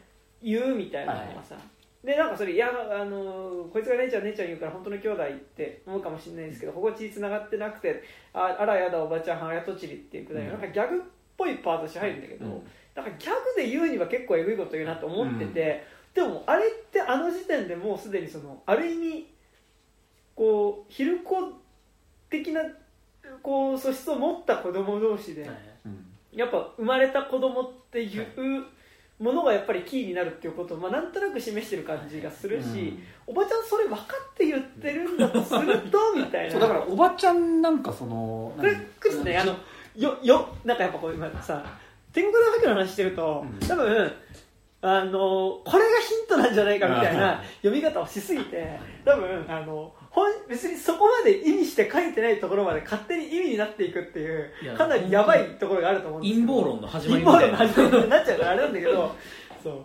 おばちゃんがなんかさあの学園の職員にこんな顔の人いなかったっけ？ってなんかあそこすげえなるんそだよれでちょっと思ったでも。なんかって思って読んだけどもそんなやつはいなかった、そだしなんかなんだろう。多分うんそそういう職員だよっていうのだったらもうちょっとなんかちゃんと名前ついてたりとか、もうちょっと印象的な登場のさせ方をする気はするな。確かに名前はあるかもしれないですねそれやったら。そう。なんかなんだっけあのそのさ最後死ぬ直前にあの園長の車椅子を押してた女の人とかもなんとか女子ってなんか名前ついてるね。そう。だからまあねそんなことはないと思うんですけどう、はい、そう。なかった。そういうねやっぱ陰謀論陰謀論に得て得てしてなりそうになりますよ。やっぱり。いやそう僕もあの旅館の宿泊帳にうん、5人ぐらい名前が載ってるんですけど、めっちゃ見ました。ここいつらこいつらなんだ。絶対出てくるやろと思って。まあでも結構なんかやっぱ勝手に、まあ、なんか作品の中で陰謀論する分には別にいくらでも害はないので、うん。陰謀論すりゃいいと思うんですけどなんかそれでやっぱなんかそのこれはこうなんじゃないかって勝手に予想することも含めて天国大魔教のね面白さな気はするので、そう。それはなんか大いにやろうという感じですけど。普通にだから11のこのなんかお品書き全部聞きてえもん。あああでもそれで言うとさ、うん。なんか11の階段っていうかなんか都市伝説の中ものやつも多分伏線ではないけど、うん。多分嘘っぽいものの中に多分いくつか本当のことって書かれてるんで、あれは出てましたもんね。あのあ飛んでる鳥のと影みたいな。とはい飛んでる人の影人のやつ。これだからお迎えの日のっはい。うんてことですね。あの、うん、飛んでたやつですね。うん。あなんかそのそこさっきのそのロケットのあれじゃないけど、うん。都市伝説っぽく扱われてることがはい本当に、ねうん。ある種の本当をちょっと含んでるんで、それこそ復興省の位とかもまさに都市伝説的に復興省って語られてたけど本当に復興省実在してたりするし、うん。っていうのはなんか多分あるんですよね、うん。実は天狗大魔教ほぼ東京近辺でだけしか動いてないっていうのがねそうですね。うん。そうか一回東京に戻るんだね。はい、なんか茨城のうん宝学園の施設に一回行って、でそれ以外は多分全部東京東京。でだって浅草とか秋葉原でしょ。であのうん。不滅教団あった場所は秋葉原だから、うん。で最初確か八王子くらいから始まるんですね、あれって今どこにいるの？今あれ？大ろ過装置があれ。あれ大広化装置どこでしたっけ？あれが茨城？いやでもなんか結構大きい支部なんだよねあれはね、キーシブ書いてないですか？これチラシだから分室が茨城市茨城施設と奈良施設がでかいとこだから。あじゃあ茨城か茨城最後が多分だからその奈良は学園があるのが茨城うんうん。だよね。いやトマト天国はどこだまあトマト天国で一回行くところまで行ってそのトマト天国のところで銃と同じマークのさうんはいはい荷物段ボール段ボールを見つけてでこれって東京とその交易してる中で向こうから渡された段ボールだよって言ってあじゃあ東京戻るかって言って東京戻るわけなんだけどでもなんかだからあんまり実はその関東圏からは出てないんですよ、うん。実はね。でもあれかお迎えの日のさあのなんか飛行機がたくさん並んでる感じとかちょっとなんか筑波感ない知らんけど。ってなると茨城の近辺なのかな。なんか秋葉原あの不滅教団が秋葉原なのはあれです。考察サイトで、うん。ここはあそこのビルですねみたいなあーああやっぱ言ってるやつがいましたね。建物とかはもうさすがに分かんないですからね、うん。その背景見ても具体的に地名で出てきてるの今浅草と、うん。あともともとキルコが、まあ、そのボディーガードとして働いてた中野ううん。んぐらいですよね、あれこの五巻の最初の方に行く分室はどこなの？いあれはどこでしたっけ？あの東京。CU バイバイまあのとこですよね。う上野とか上で野とかか、直前が秋葉原とかだったことを思うと、うん。ああれだ。今いるここが場所からしてこの東京上野分室みたいな。なるほどね、そうだね。まあ徒歩だから大変だよねでも。うん。普通に、今ちょっと思ったんだけどさ、はいこのあのあれですよ。えっとロッカーのさ用心棒に連れて行けっていう竹塚竹塚はい。3コマぐらいしか出てこないけど、はい。竹塚さ同じ間のさあのその何学園の子供たちのさこの間もなく最初の問題が発生しますの右のページのさ髪の毛ボサボサの子？いやあちょっとショートカットのあーこの子？あ違う。ショートカットのこの子にちょっと似てないみたいあえーこっち俺髪の毛俺ボサボサの子だと思うあー。なんかそあのギョロッとした。なまあわかんないね。分かんない。分かんない。わかんないだしあのだからさっきも言ったけどそこの子供たちの誰かの子供かもしれないから、うん。さらに言うと。可能性としては。そうだね髪の毛ボサボサの子2人いるんだよねこれ。うん。うんでもほら髪質に関しても変わる可能性が 髪質はもう衝撃的な体験一回すればうん。全部変わるんで。もう何にも信用できないです髪質そう。でもなんかそれぞれやっぱさあの途中でさあのヒルコの肉を体に移植すれば不老不死になれるんだって言ってるおじさん出てきたじゃん、はいあれは都市伝説的に信じてる人だったわけだけどでもそれってさあの多分園長とかがやろうとしてたことがヒルコの体に、まあ、子供たちの体に自分の脳を移植して完全な肉体を手に入れようとしてたって、まあおそらくそうであろうっていうのはあるわけだけど、ってことを思うと多分眉唾みたいな話の中にもある程度の本当さみたいなものがやっぱり含まれてるっていうのはやっぱ、うん。そういうバランスで描かれてます、はいうん。うん。うん。あとなんだろう。あとえっとあれ青山青山さんじゃねえやなんだっけ？えっとえ青島さんか、うん。あおしまい青島さんがさノア計画を実行しますっていうさ、なんか急にその場で考えたんだけど、はい。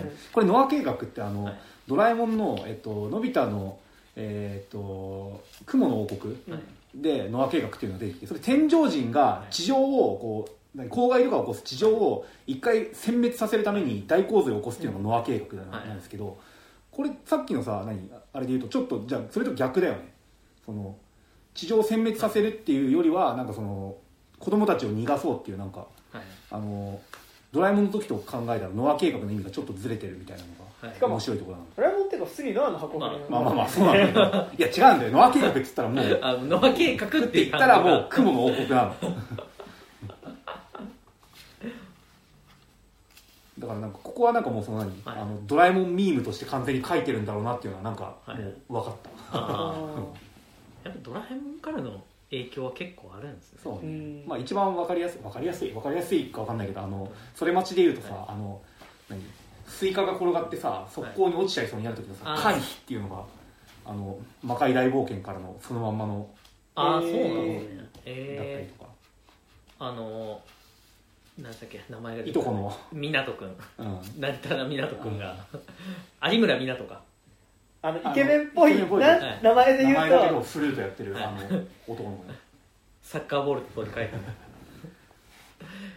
いやぐ石黒正石黒正和のはい天国大魔教とはい。それ待ちに関してはなんかめちゃくちゃ読み返してるんで、うん。なんかやっぱすごいエピソードがなんか僕あんま覚えてないんですよ読んだ本とか、うん。うん読んだ漫画の話って。俺全然覚えてない。でもい異様にやっぱ天国大魔教とそれ待ちは覚えてます、おーすげえ。うんめちゃくちゃ読んだんで。俺もそれ待ちは結構細単位それ待ちと四つ葉との最初の方はかなり細単位で覚えてたりそうそれ,、ま、それ待ちは武木さんすごいですよねたまになんか見たい話があってもはい時系列着されてるから何巻か分かんないんですよ。武木さん聞きますもん。何巻かまでは分かんないよ。あ大体この辺りあの話何巻ぐらいですか？結構なんかその石黒正和大好き子としてよくあるのがなんかこのはな何？やり取りあって、うん。あれ好きだったけどあれどこに載ってたっけって、分かんなくて必死に全巻探せっていうのははい結構ある、ボンクラは言い過ぎだろうとか俺はい。ずっと俺本当にめっちゃ探して あ2回目にスキー旅行行く回だあのあれだよねあのあのあれだよね。あのあの真田とほとりがあのスキー板スキー板つけて、はいはい。なんかこうわー言ってなんかこう。あの寄りかかろうとしたところです。アラシャーのそうです。えアラシアアラアラシャーとコラシャーが。違うそれはあれだよ。あ違う。これ嵐山じゃねえかはあれだよ。あのあみんなでプール行った時にあの真田行ってないのに、はい。あほとりが後ろあれ現実であるよ、はい。なんかこうみかつての mixi 時代とかにさ、はい。なんかこう何友達の日記見ててさ、なんかみんなで遊びに行きましたってペッて見て「おい俺の好きな子が一緒に行ってる」みたいな。だってひろゆきがグレたんですよね。ひろゆきがグレた。ほらその後のさあのお父さん。ああはいはいはい。そうそうそうです いやもうそれ町の話するだけで笑顔になっちゃう、それは一番ないですねうんどうですか天国大魔境はちょっと細かいところ好きなところいっぱいあるんですけどなんか急に思い出すちょっともう最後列挙しようかな。大好きなとこ。うん。そうだからやっぱ結構ハードな話になってるけど、うん。そういうなんかやっぱこうあここのやり取りいいなっていう感じっていうのは、うん。なんかやっぱそれまちと相変わらずなんかやっぱそこがあるっていうのはね。いや本当それでなんかそのなんだろういくらでもこういうハードな SF で面白いのっていくらでもあると思うんだけどやっぱなんか石黒正和のこのなんかビートがあるから俺全然読めてるなみたいなのがすごいあだからやっぱこうカップリングの良さみたいなのもめっちゃあるしさ、うん。で3巻58ページのねホラーの時のねキルコの顔めっちゃ好きですね。なんかあどんな感じですか これこれですね。ああね。いいですよね。いい顔ですね。あの白がうん。なんか耳姫に、うん。耳姫のこと好きっぽいみたいな言うとこがあるんですけどあの何がしたいかみたいなあーのがあるんですけどあの服を脱がして触りたい。触ったり口で舐めてみたいみたいな、言って僕を食べたいのってうん。耳姫がうん。言ってでい,、うん、いや食べるのは違うな食べたらなくなるしみたいな、うん。じゃあ切ったり針で刺したりはみたいな、うん。そんなことしないよっいやてするんだよね。そうちゃくちゃここめちゃくちゃいいしなんかねあの何？セックスって教わんなくても自然に湧き上がってくるんだなっていうのがねすげえわかる、なんかそのいや何？そのペニスを挿入するとかはさ、うん。なんかその多少教わんなきゃわかんないかもしれないけど、何かとてつもないなんか性的欲求とかなんか好きな気持ちが溢れるとやっぱ口に入れてみたいっていうのは出てくるんだなっていうのはすげえあるから。キッスの発明ですキスの発明。であとあのコナがうん「僕も時代がいい」って言った後の、あああれいいよね。このコマ。あのちょっとディズニーっぽいあねこれバーンバーンってねこれこれ最高ですよ。うん。ドキドキみたいなしてなんかギュってなんか体身縮めてパーンみたいな。俺これ俺そのラインスタンプあったら欲しいいやこのラインスタンプあったらこれこれ単品で僕買いますよ、すごいね。なんか健全ないいシーンで、うん。そこ。でもここだけなんか喜び方の描写がさ、うん。なんかあんまりないよね。なんかこういう感じってね、うんそんなとこですか、あとキルコがあのなんか本がいっぱい廃墟にあって、うん。なんか役に立ちそうな本はも読んで燃やすみたいな。知識は共有するより独占した方が後々金につながるってうん言ってるとことかあとそのその後のエロ本本とかエロ本とかいいよね。使使ってねえよみたいな。途中で帰ってくるから 使ってたんじゃねえかみたいな。まああと俺すげえ好きなのはあのやっぱあれですよ。なんかあのプールに集合ですって言われた時に水着着てこなくてあんずだけ着てきちゃって。なあのタカがさなんかな何何人かちゃんと放送聞いてなかったさぞかしいのがいるなっつって。であんずがなんかすげえクーって顔するところとかこれ最高っすよ。最高です。やっぱ結構やっぱ特に学園カップリングの良さなんだよね、うん。なんかその関係性のがね、うんいやあとやっぱあのーその大間のはいはい。幻覚出せるはいはい。あの先端恐怖症の人が見たら本当に気失うだろうなっていうあの描写は結構かなりうん。グロテスクではないんだけど一番実はグロテスクなんじゃないかなあのありとあらゆるさ、何針とかがニョニョってくるところとかめちゃくちゃ怖いじゃんこれ。これはすごいと思でもその後もう一回さううん。あの耳姫がさうんこう大間と会う時のさなんか一回幻覚かけられてさ「消えろ消えろ」って言ってからさ「ん。大丈夫」って言ったけどね。顔いいこれさなんかそれ待ちであったよねなんか。なんかあった気がするよねほら大丈夫。まあ広松川でやりがちな やつなのかもしれすごいですあそれで言うとさなんかあのなんかなんか何巻か忘れたけどさ耳姫はなんか何かあ刺したり切ったり刺されたりするのがすごい怖いっていう時に、うん。うんコナがなんか狭いところに押し込められるのがめちゃくちゃ怖いみたいな。ああれってだから後の何かしらの伏線なのかな？かあもしれないですね。うん、ななんか実験に使われるとか。詰め込まれるのうんいや嫌な予感しか嫌な予感しかしない、うん。うん。あでもトトリのはい。トトリの一連は全部いい。すごい好きなんですよね。うん。鏡を見れば両親がイケメンだったことくらいは想像つきますけどね。気持ちが良いものは金になるんですよ 好みの男がいたらあのそのままあのふ あのなんか後の吉原みたいな。トトリ本当にいいっすよね。トトリはでもなんかあのほ別にほとりをイメージして書いてないって確か石黒先生が言ってたんだけど、どう見たってさほとりを想像さするわけじゃない思い出すわけじゃないですか、まあ名前はね。波が名前となんか、顔の顔の感じもね。目の感じがうん、なんかそほとりほど垂れ目だったりたぬき顔ではないんだけどなんかその何ほとりの裸を見てしまった時のなんかショックがやっぱあるから、あとあれで、ね、なんかそれで言うとあのマコと一緒に出てくるさや八坂菜の葉さんはさあビジュアルがエビちゃんっぽいあエビちゃんっぽい、はい。小学生美人みたいな。エビちゃんいいんですよね。俺この前エビちゃんの回だけなんですよ。全部俺最近ちょっと天国大魔教ばっか読み読んでてそれ待ち全然読んでないからちょっと。言ってなんだろうそれあっちにかまってやってねえなそう。あのエビちゃんがあのなんか勅使河原健人となんか遊びに行くみたいな、はいはいはいはい。あの子供服のね、言った回やで、あのいやーっていう。行く当日になんかちょっといい方法を見つけたんだってタケルが来て、うん。でじゃあ行くなってこと？みたいなうん。言ってで電話して「あケントごめん彼氏が行くなって」みたいな、うん。彼氏彼氏って言っておばちゃんが「彼氏?」みたいになっはいてやったあのあ通りすがりのおばちゃんですっていう やつめちゃくちゃめちゃくちゃいい。ですそんなそんなとこですか、うん。はい。相当言いましたね。うん、いいんじゃないですか、はい。大体こんなところですかね。はい、はい。というわけでまあちょっと天国大魔教またねちょっと完結したりとかこのまあ倍ぐらいで完結したらまあやるのちょうどいいけどさ、30巻超えてほしくないあ20巻以内に収まってほしい。ああそれはわかる。30はいかない気しますね。それ待ちでさえだって16巻だっけ、15巻か16巻ぐらいだったかな。16 16ですね巻確かに。パンパンパンパンな16どんなに好きな漫画でもねやっぱ関数20超えるとね よっぽどじゃないとやっぱねうん。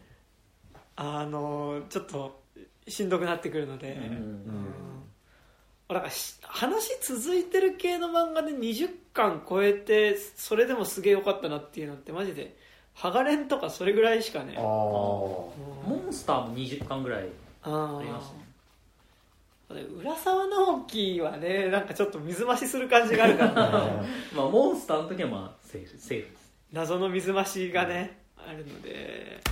うんまああと牛島君とかはねなんか割とそれぞれエピソードで完結してるからあーままああれいいんだけど。うん牛島君はまあなんか単話でいくらでも挿入できますからね。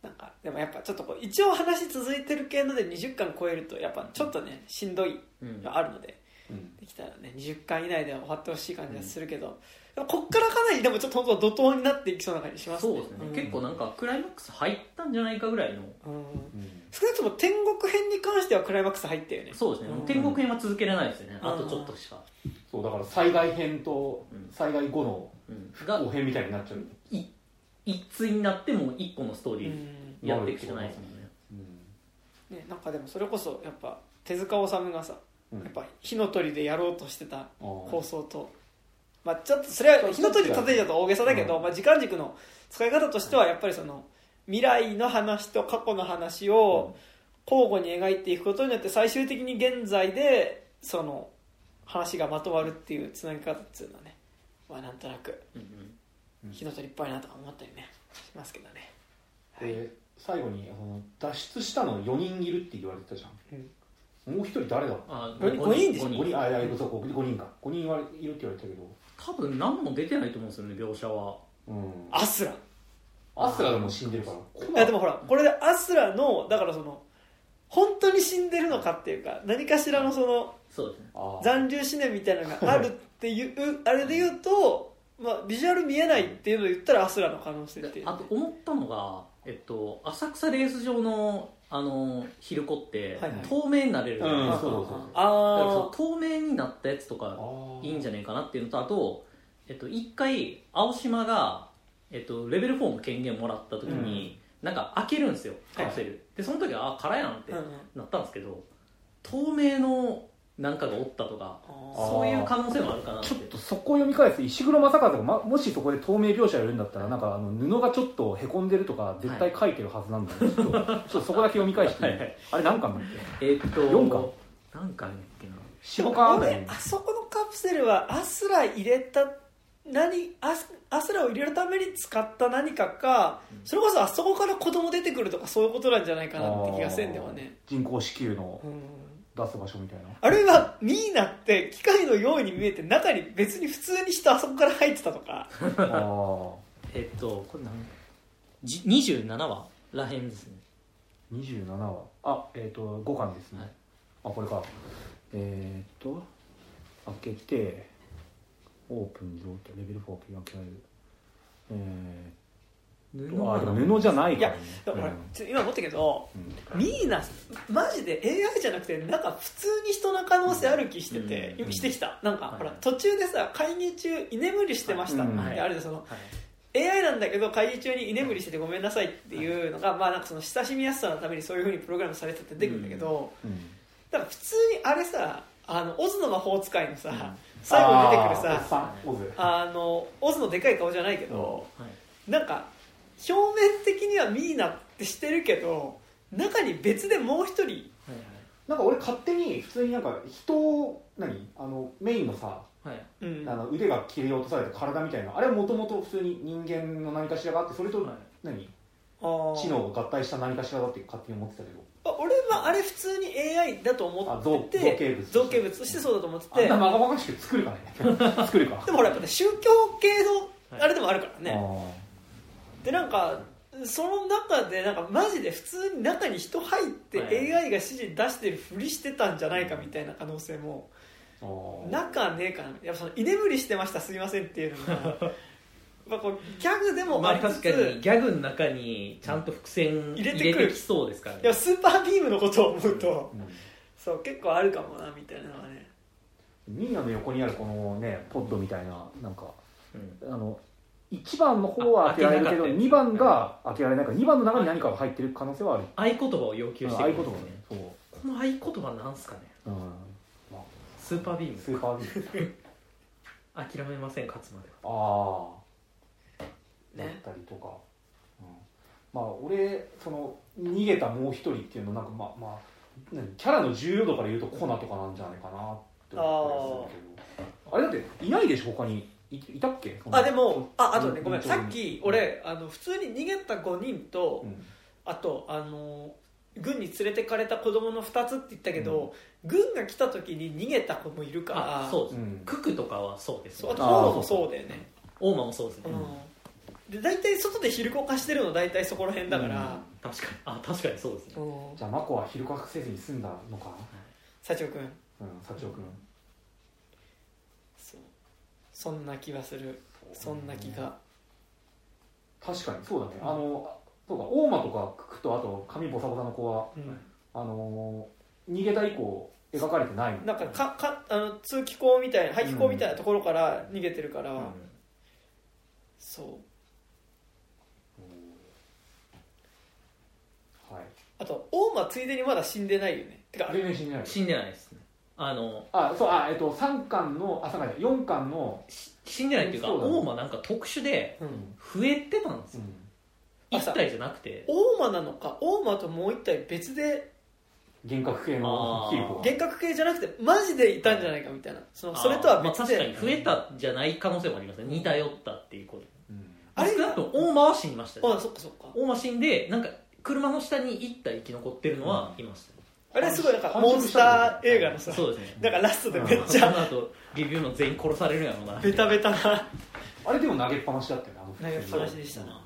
うん。ちょくちょくその何回収されなくても別にいいけど、投げっぱなしみたいな伏線がたまにあったり伏線っていうかのソイマッチとかでも、そのあったじゃないですか。なんかあの直す光線であああの最後あのいやあれはでもなんかギャグとしてさ、叩いてかぶってじゃんけんぽんのね。記憶消されちゃいましたオチっていうかあれもさなんか、まあ、言っちゃえばね言っちゃえばドラえもんの風船手紙コントローラーって話のアニメ版のオチとかもそういう感じだから、うん。宇宙人がやってきてうわーって光に包まれて終わるっていう、でなんかあのリビューマンはさ、うなんかあれが最後さ、はい。あの下にさ、うん。あのまだヒルコ一匹いましたっっていうことによってさなんかちょっとこっちのさなんかこうスッてする感じするよね、あーその発電機目的でそのなんか人権派みたいなや感じでやってたけど実は発電機目的であんなやってたのに対してのなんか罰が下ってるみたいな、ねなんかスンってするよね、はい。あよかったですけどね。はい。水橋代表ね。水橋水橋テヘペロの水橋代表ですから僕あの芸人の吉住に見えるんですよ水橋代表が。静見ってどう吉住っていう芸人がいるんですけど、うん。なんか僕の中でめちゃくちゃ吉住で再生されてました。水水橋橋代表が。なんか乗っ取られちゃったみたいですテヘペロ水橋代でも忘れがたいモブキャラがいっぱいいるっていうのはそう。本当にいいっすよあとあの辺の、うんえっと、不滅教団あたりの戦う時にうん。なんか現実にあるものを武器にしてる感じがすごい好きでした、ああー。えっとなんかあ高枝切りバサ高枝切りばさみを分離させてうん。槍みたいに、いや俺それで言うと一番なんかこう何文明崩壊後武器描写で一番いいなと思ったのが一巻車ののホイール盾とか。あああの子供のね、はい。うん。一巻のであれ最初に暴漢で襲われる時さなんかシャワーヘッドをさ武器にああしてるやつがい。てはいはい。あれとかすげえなんか最初じゃなくね。ああれだ最初じゃないあのあれだ車11の車を奪おかうとしてる3人のうちの1人がボーガンとシャワーヘッドと 明らかに豪華ですよ。シャワーヘッドって確かになんか日常にあるけどあれ確かに武器になるわ。って、はい。すげえ思ったあの時。ぐるぐるぐるぐるぐるラベの蓋。こんなんでどう戦ってるんだよ 私の双眼鏡 ちくしょう。ふざけやがってバトロはなぜかね七原修也と中川紀子に渡されてる武器だけね、圧倒的に不利なんですよ。他の子機関銃とかねピストルとか渡されてるのに。ハリセンとかの人みたいなハリセンはあれだよ。あのあれですよあの桐山和夫があそう桐山か。そう桐山。いいもんもらったなみたいなペシペシって食べれちゃう。えもっと不利なやついなかったっけ？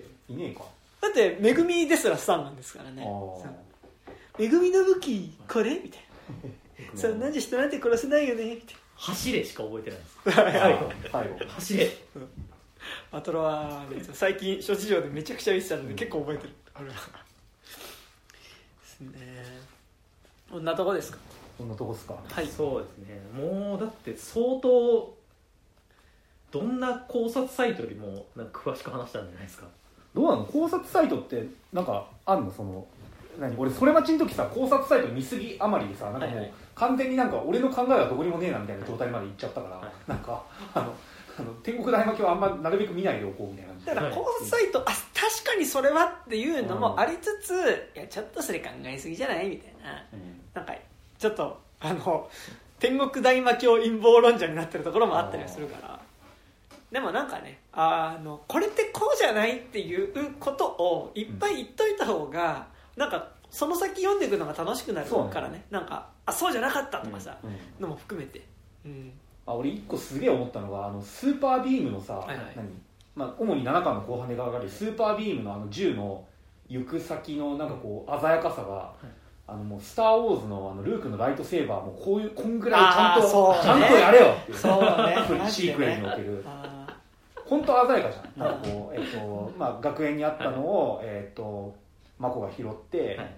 えっとー三倉さんがミクラじゃなくて、はい。なんだっけまだミクラしてやってないあの子に。あああのなたね。そうナタにカバンに入れて置いといてあげたのがそのままあの、ナタのものだと思思われて拾われててミクラ真中になってそれが園長が中に入ってミクラがゲットしたのが後にこう未来の主人公であるさ、キルコに。キルコに渡る確かに。なんかその武器の継承、うん流れ、うん。継承がすごいいいですよね。三倉マナ三倉マナ三倉マナか。ですようん。いやあれあれもねすごいね。なんかあの言語感のねなんかこうやっちゃう感じはねすげえわかる。なんかこうキャラクター名とか考える時の感じ。あれ三倉マナカナでしたっけ？マナカナって。あ。ああで三倉マナと三倉カナじゃなかったミクラか？そうか。マナカナいくら？あそれでか。わかんない。違うかもしれない。だって真田って真田広之って言うんだよ。ねそのまんまじゃねえかみたいな。え三倉三倉三倉三倉多分三倉マナカナだったと思うけどな。うん。三倉あそうですね。ミクラマナとミクラカナです。えー、じゃあもう一人いたりして。あで それだったらさうん。丸にするでしょ。あでも三倉真中あれか普通になんかこう保護した人につけられたみたいなうんうん、っ感じなのか。うんていうね。っていうね。ああとなんか未来パートでその時代はどうなってんだろうっていうのが分かんないじああそうですね。だからでも時を昼子になってる可能性あると思うんですよね、うん。だからそのさっきの子供産んだ子がそのまま昼子化するんだとするとゃん、うん。俺時をこの後昼子になる可能性あるかもなってなんとなく思ってる。うん。俺なんかさ最初さ普通にさそんなにあの注射を打ちに行くっていうのもさ同じ顔っていうのは自分の母親である時代に打つとかもちょっと思ったりしたあー。まあでも普通に普通に考えてまあ双子。双子に片割りに打つの方がまうんあ鮮やかう。ん。でもさ私耳姫がさうん。あのなんか時代と同じ時代の顔をした2人組が僕のことを救いに来てくれるんだっていうのがまあ丸のことだったじゃん、多分。うんってことを思うとね、っ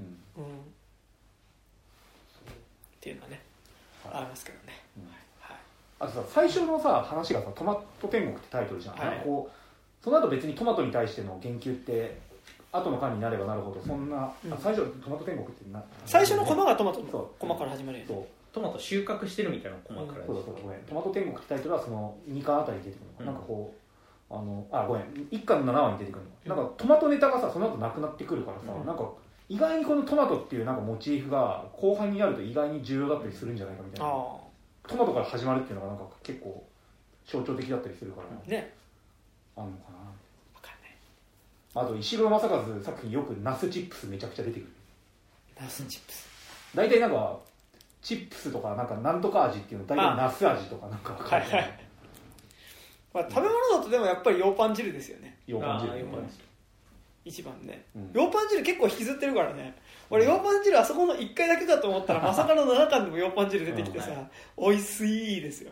ヘルムに食べさせたそうんでしたっけ？そうそうそう遠慮ってものがないのかなとこですよ。うん。これもなんか多分これ聞いてて面白いのか分かんない。ねなん俺らさ単純にはさ知ってるから。知っててなんか マジで知らん人聞いても何も分かんないと思いますよ、この。ヘラヘラってね。やっぱ普通に天国大魔教読んでないとうん。結構分かんないですよね。この全部の話が。多分あのじゃあ今から考察っぽい話しますっていう、うん。言い出してから以降はマジで読んでないと何言ってんだこいつらって話でしかないと思うけど。そうっていうとこですかね。はい、まあ、ようパン汁で石黒正和考案レシピって結構地味に結構あってさ。うん。あれしてクジライえ？クジライ先輩の汁なしラーメン知ってる？あ知らん。あのーラーメンをあれあれなんだっけ？フルートだっけな？フルートだと思う。一貫とかかな、うん。えこれああれもありましたね。あさ汁なしラーメンあったね。うん。あのインスタント麺のやつでしそうょをなんか焼きそばインス焼きそばと同じ感じで作るみたいあーなんか牛乳と合うなあ牛あああ牛当てね。牛当てもありますよね。あそこね確かねちょっとごめん今原本がないから思い出せない。確か漫画家の三角ヘッドさんとあのスカートのボーカルである澤部さんのが投稿してるんだよね。確か。ええ牛当て澤部渉さんってた確かあそこだったと思う、まああとはさサバそばですよ。あマッツですよ。あ りましたよサバ。サバそばサバ。そば結構いい話の時に出てきたやつです。あのにミシンそばの話です。はい。そんな感じですか？そんなとこですかね。はい。というわけで、まあ、またちょっと帝国大魔教まあおそらく終わったらうん。かな？あのやると思いますので、はい。またちょっと。全然関係ないですよ7巻のさこの、はいはい。何？あクイズ分かった？分かんなかった。ややってないマジでよ分かんなかった。やってないこれ見てない。やってないから、え本当に？うん、僕電子書籍で買ってあそうなんだ。あのあれね。あの高原学園のあ園長が7文字？のメッセなんか謎解きなんかクイズペーパーみたいなのがねあるんですよね。ここの文字は関係ないんですいやわかんない。それも分かんないんだよなんか絵の中に7文字が隠されてるのを探そうみたいそれじゃあ後ではい。レコーダー止めたところで。はい。はい。感じですか？なお疲れ様です。はい。お疲れ様です。じゃあ告知は？告知。はいじゃあこの番組では、えー現在お便り募集しております、まあ、これちょっとねどのタイミングで出すかわかんないけどこの回。まだちょっと出てなかったですけどあの次アネットで多分やります。ああ。の割とすぐ撮るんじゃなかっ割とすぐ今週の金曜日、たうん。レオスカラックスのはい。アネットでやるので。もし見た人いたら。まあ。Where we start, where we いやもう胸くすもう面白かったけどさ、うん、アネットね。はい。はい。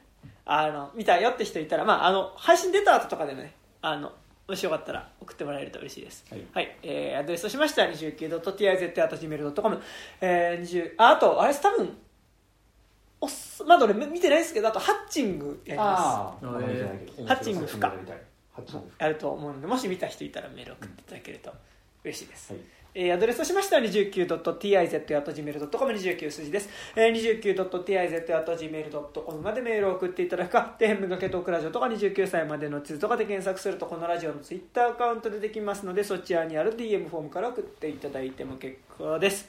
はい。そして有料版有料版、えーこの番組では、えっと、ピクシブファンボックスの有料版やっております。まあなんか、月額300円からで、えっと、そちらでしか聞けない、えー有料雑雑談コンテンツをアップしております。でも最近ちょこちょこ副音声回、なんか実際に俺らが映画見ながら、えっと、その映画のね、画面に残ってることについて、まあだらだらと感想を喋りまくる感想っていうか、まあ、リアルタイム実況みたいなね、実況みたいなのやってて最近あのなぜ2からやったんだって感じですけど「スタンドバイ・ミー」「ドラえもん2 2」でやったりしたので、はい、まあねあんなん別にいつ見てもいつ見なくてもいい映画ですから。そうですね、うん。あ軽い気持ちで見てくださーはい、いはい、あれあんなんは伏線回収って言わないと思いますね、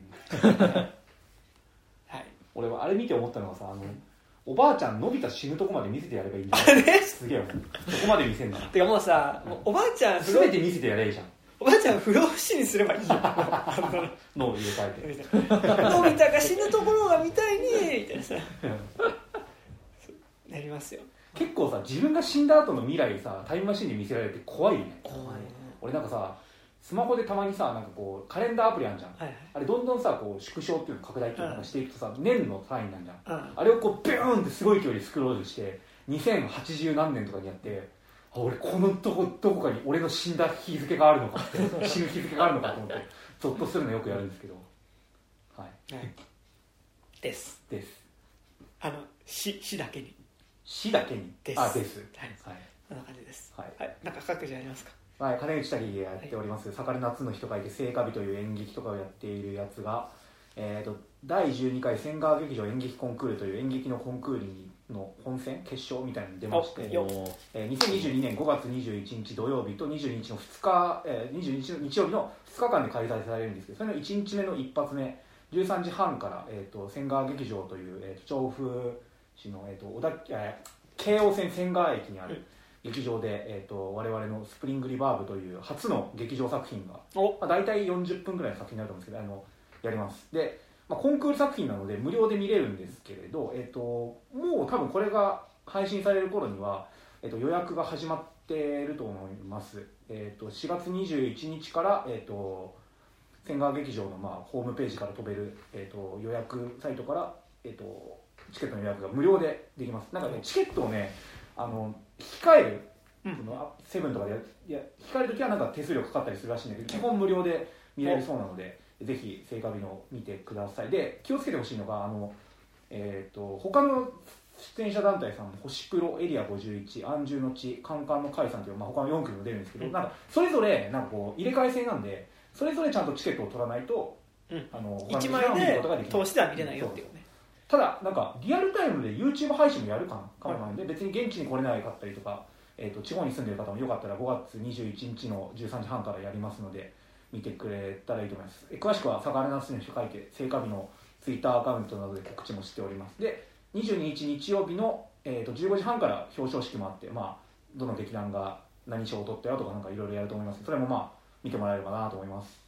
そして、はい、えーそして5月22日、はい、えー表彰式終わった後ですね、はい、えっ、と、KTY という名前でラッパーやっておりますが、えっ、と、江藤君ってね、このポッドキャストたまに出てくれてる、あのー中村君ですね。中村君と一緒に、えっ、と、渋谷のセブンスフロアというところで、えっ、と、企画を、イベントをやることになりました。えっ、と、イベント名がマインディング・ザ・ギャップということで、えーやります。えっ、と、出演が、えっ、と、僕と中村君の、まあちょっと即席ユニット、えっ、と、エッド &KTY の、えっ、と、バンドセットで、えー結構周りの手だれ、もうめちゃくちゃベースとかあのドラムとかすごい周りのすごい、えーとまあ、僕たちがかっこいいなと思うミュージシャンの人たちでバンドを作って、えー演奏しますえっ、と、まあ、ウーバーの曲をね、結構何曲かやります。で、あと他は、えっ、と、メテオチーハーツっていう、あの、メテオさんってラッパーの人のね、えっ、と、二人組のコンビのユニットと、あとスカイトピアっていう、あの、ミュージシャンの人と、あとアワザルカスっていうね、埼玉の、えっ、と、すごい、めちゃくちゃかっこいいヒップホップクルーだったり、えーいろいろ出ます。あと、フードで、高円寺のめちゃくちゃ美味しいカレー屋さん、妄想カレーねぐらさんも出てくれるみたいなので、えーよかったら美味しいカレーを食べつつ、ちょっと音楽聴きに来てくれると嬉しいです。えっと、料金が、えー2000円プラスワンドリンクで、まあ、比較的結構安くなっておりますので、よかったら遊びに来てくれると嬉しいです。はい、なんか鳥さんありますか？僕は何もないです。鳥さんも元気に、えっと、過ごしていらっしゃると。いうことで生生きてる、まあ、もう生きてるだけでめっけもんって言われて。生きてるだけで。愛。丸丸儲け。丸か生きてるだけでも。生きてるだけで愛みたいな。倍3万いや元谷由紀子あ生きてるだけで愛 って感じでございますかね。はい。というわけで、えー本日は私山田と。あ金内武樹と。鳥居です。りがとうございましあた。ちょうどちょうど3時間21分だねうわ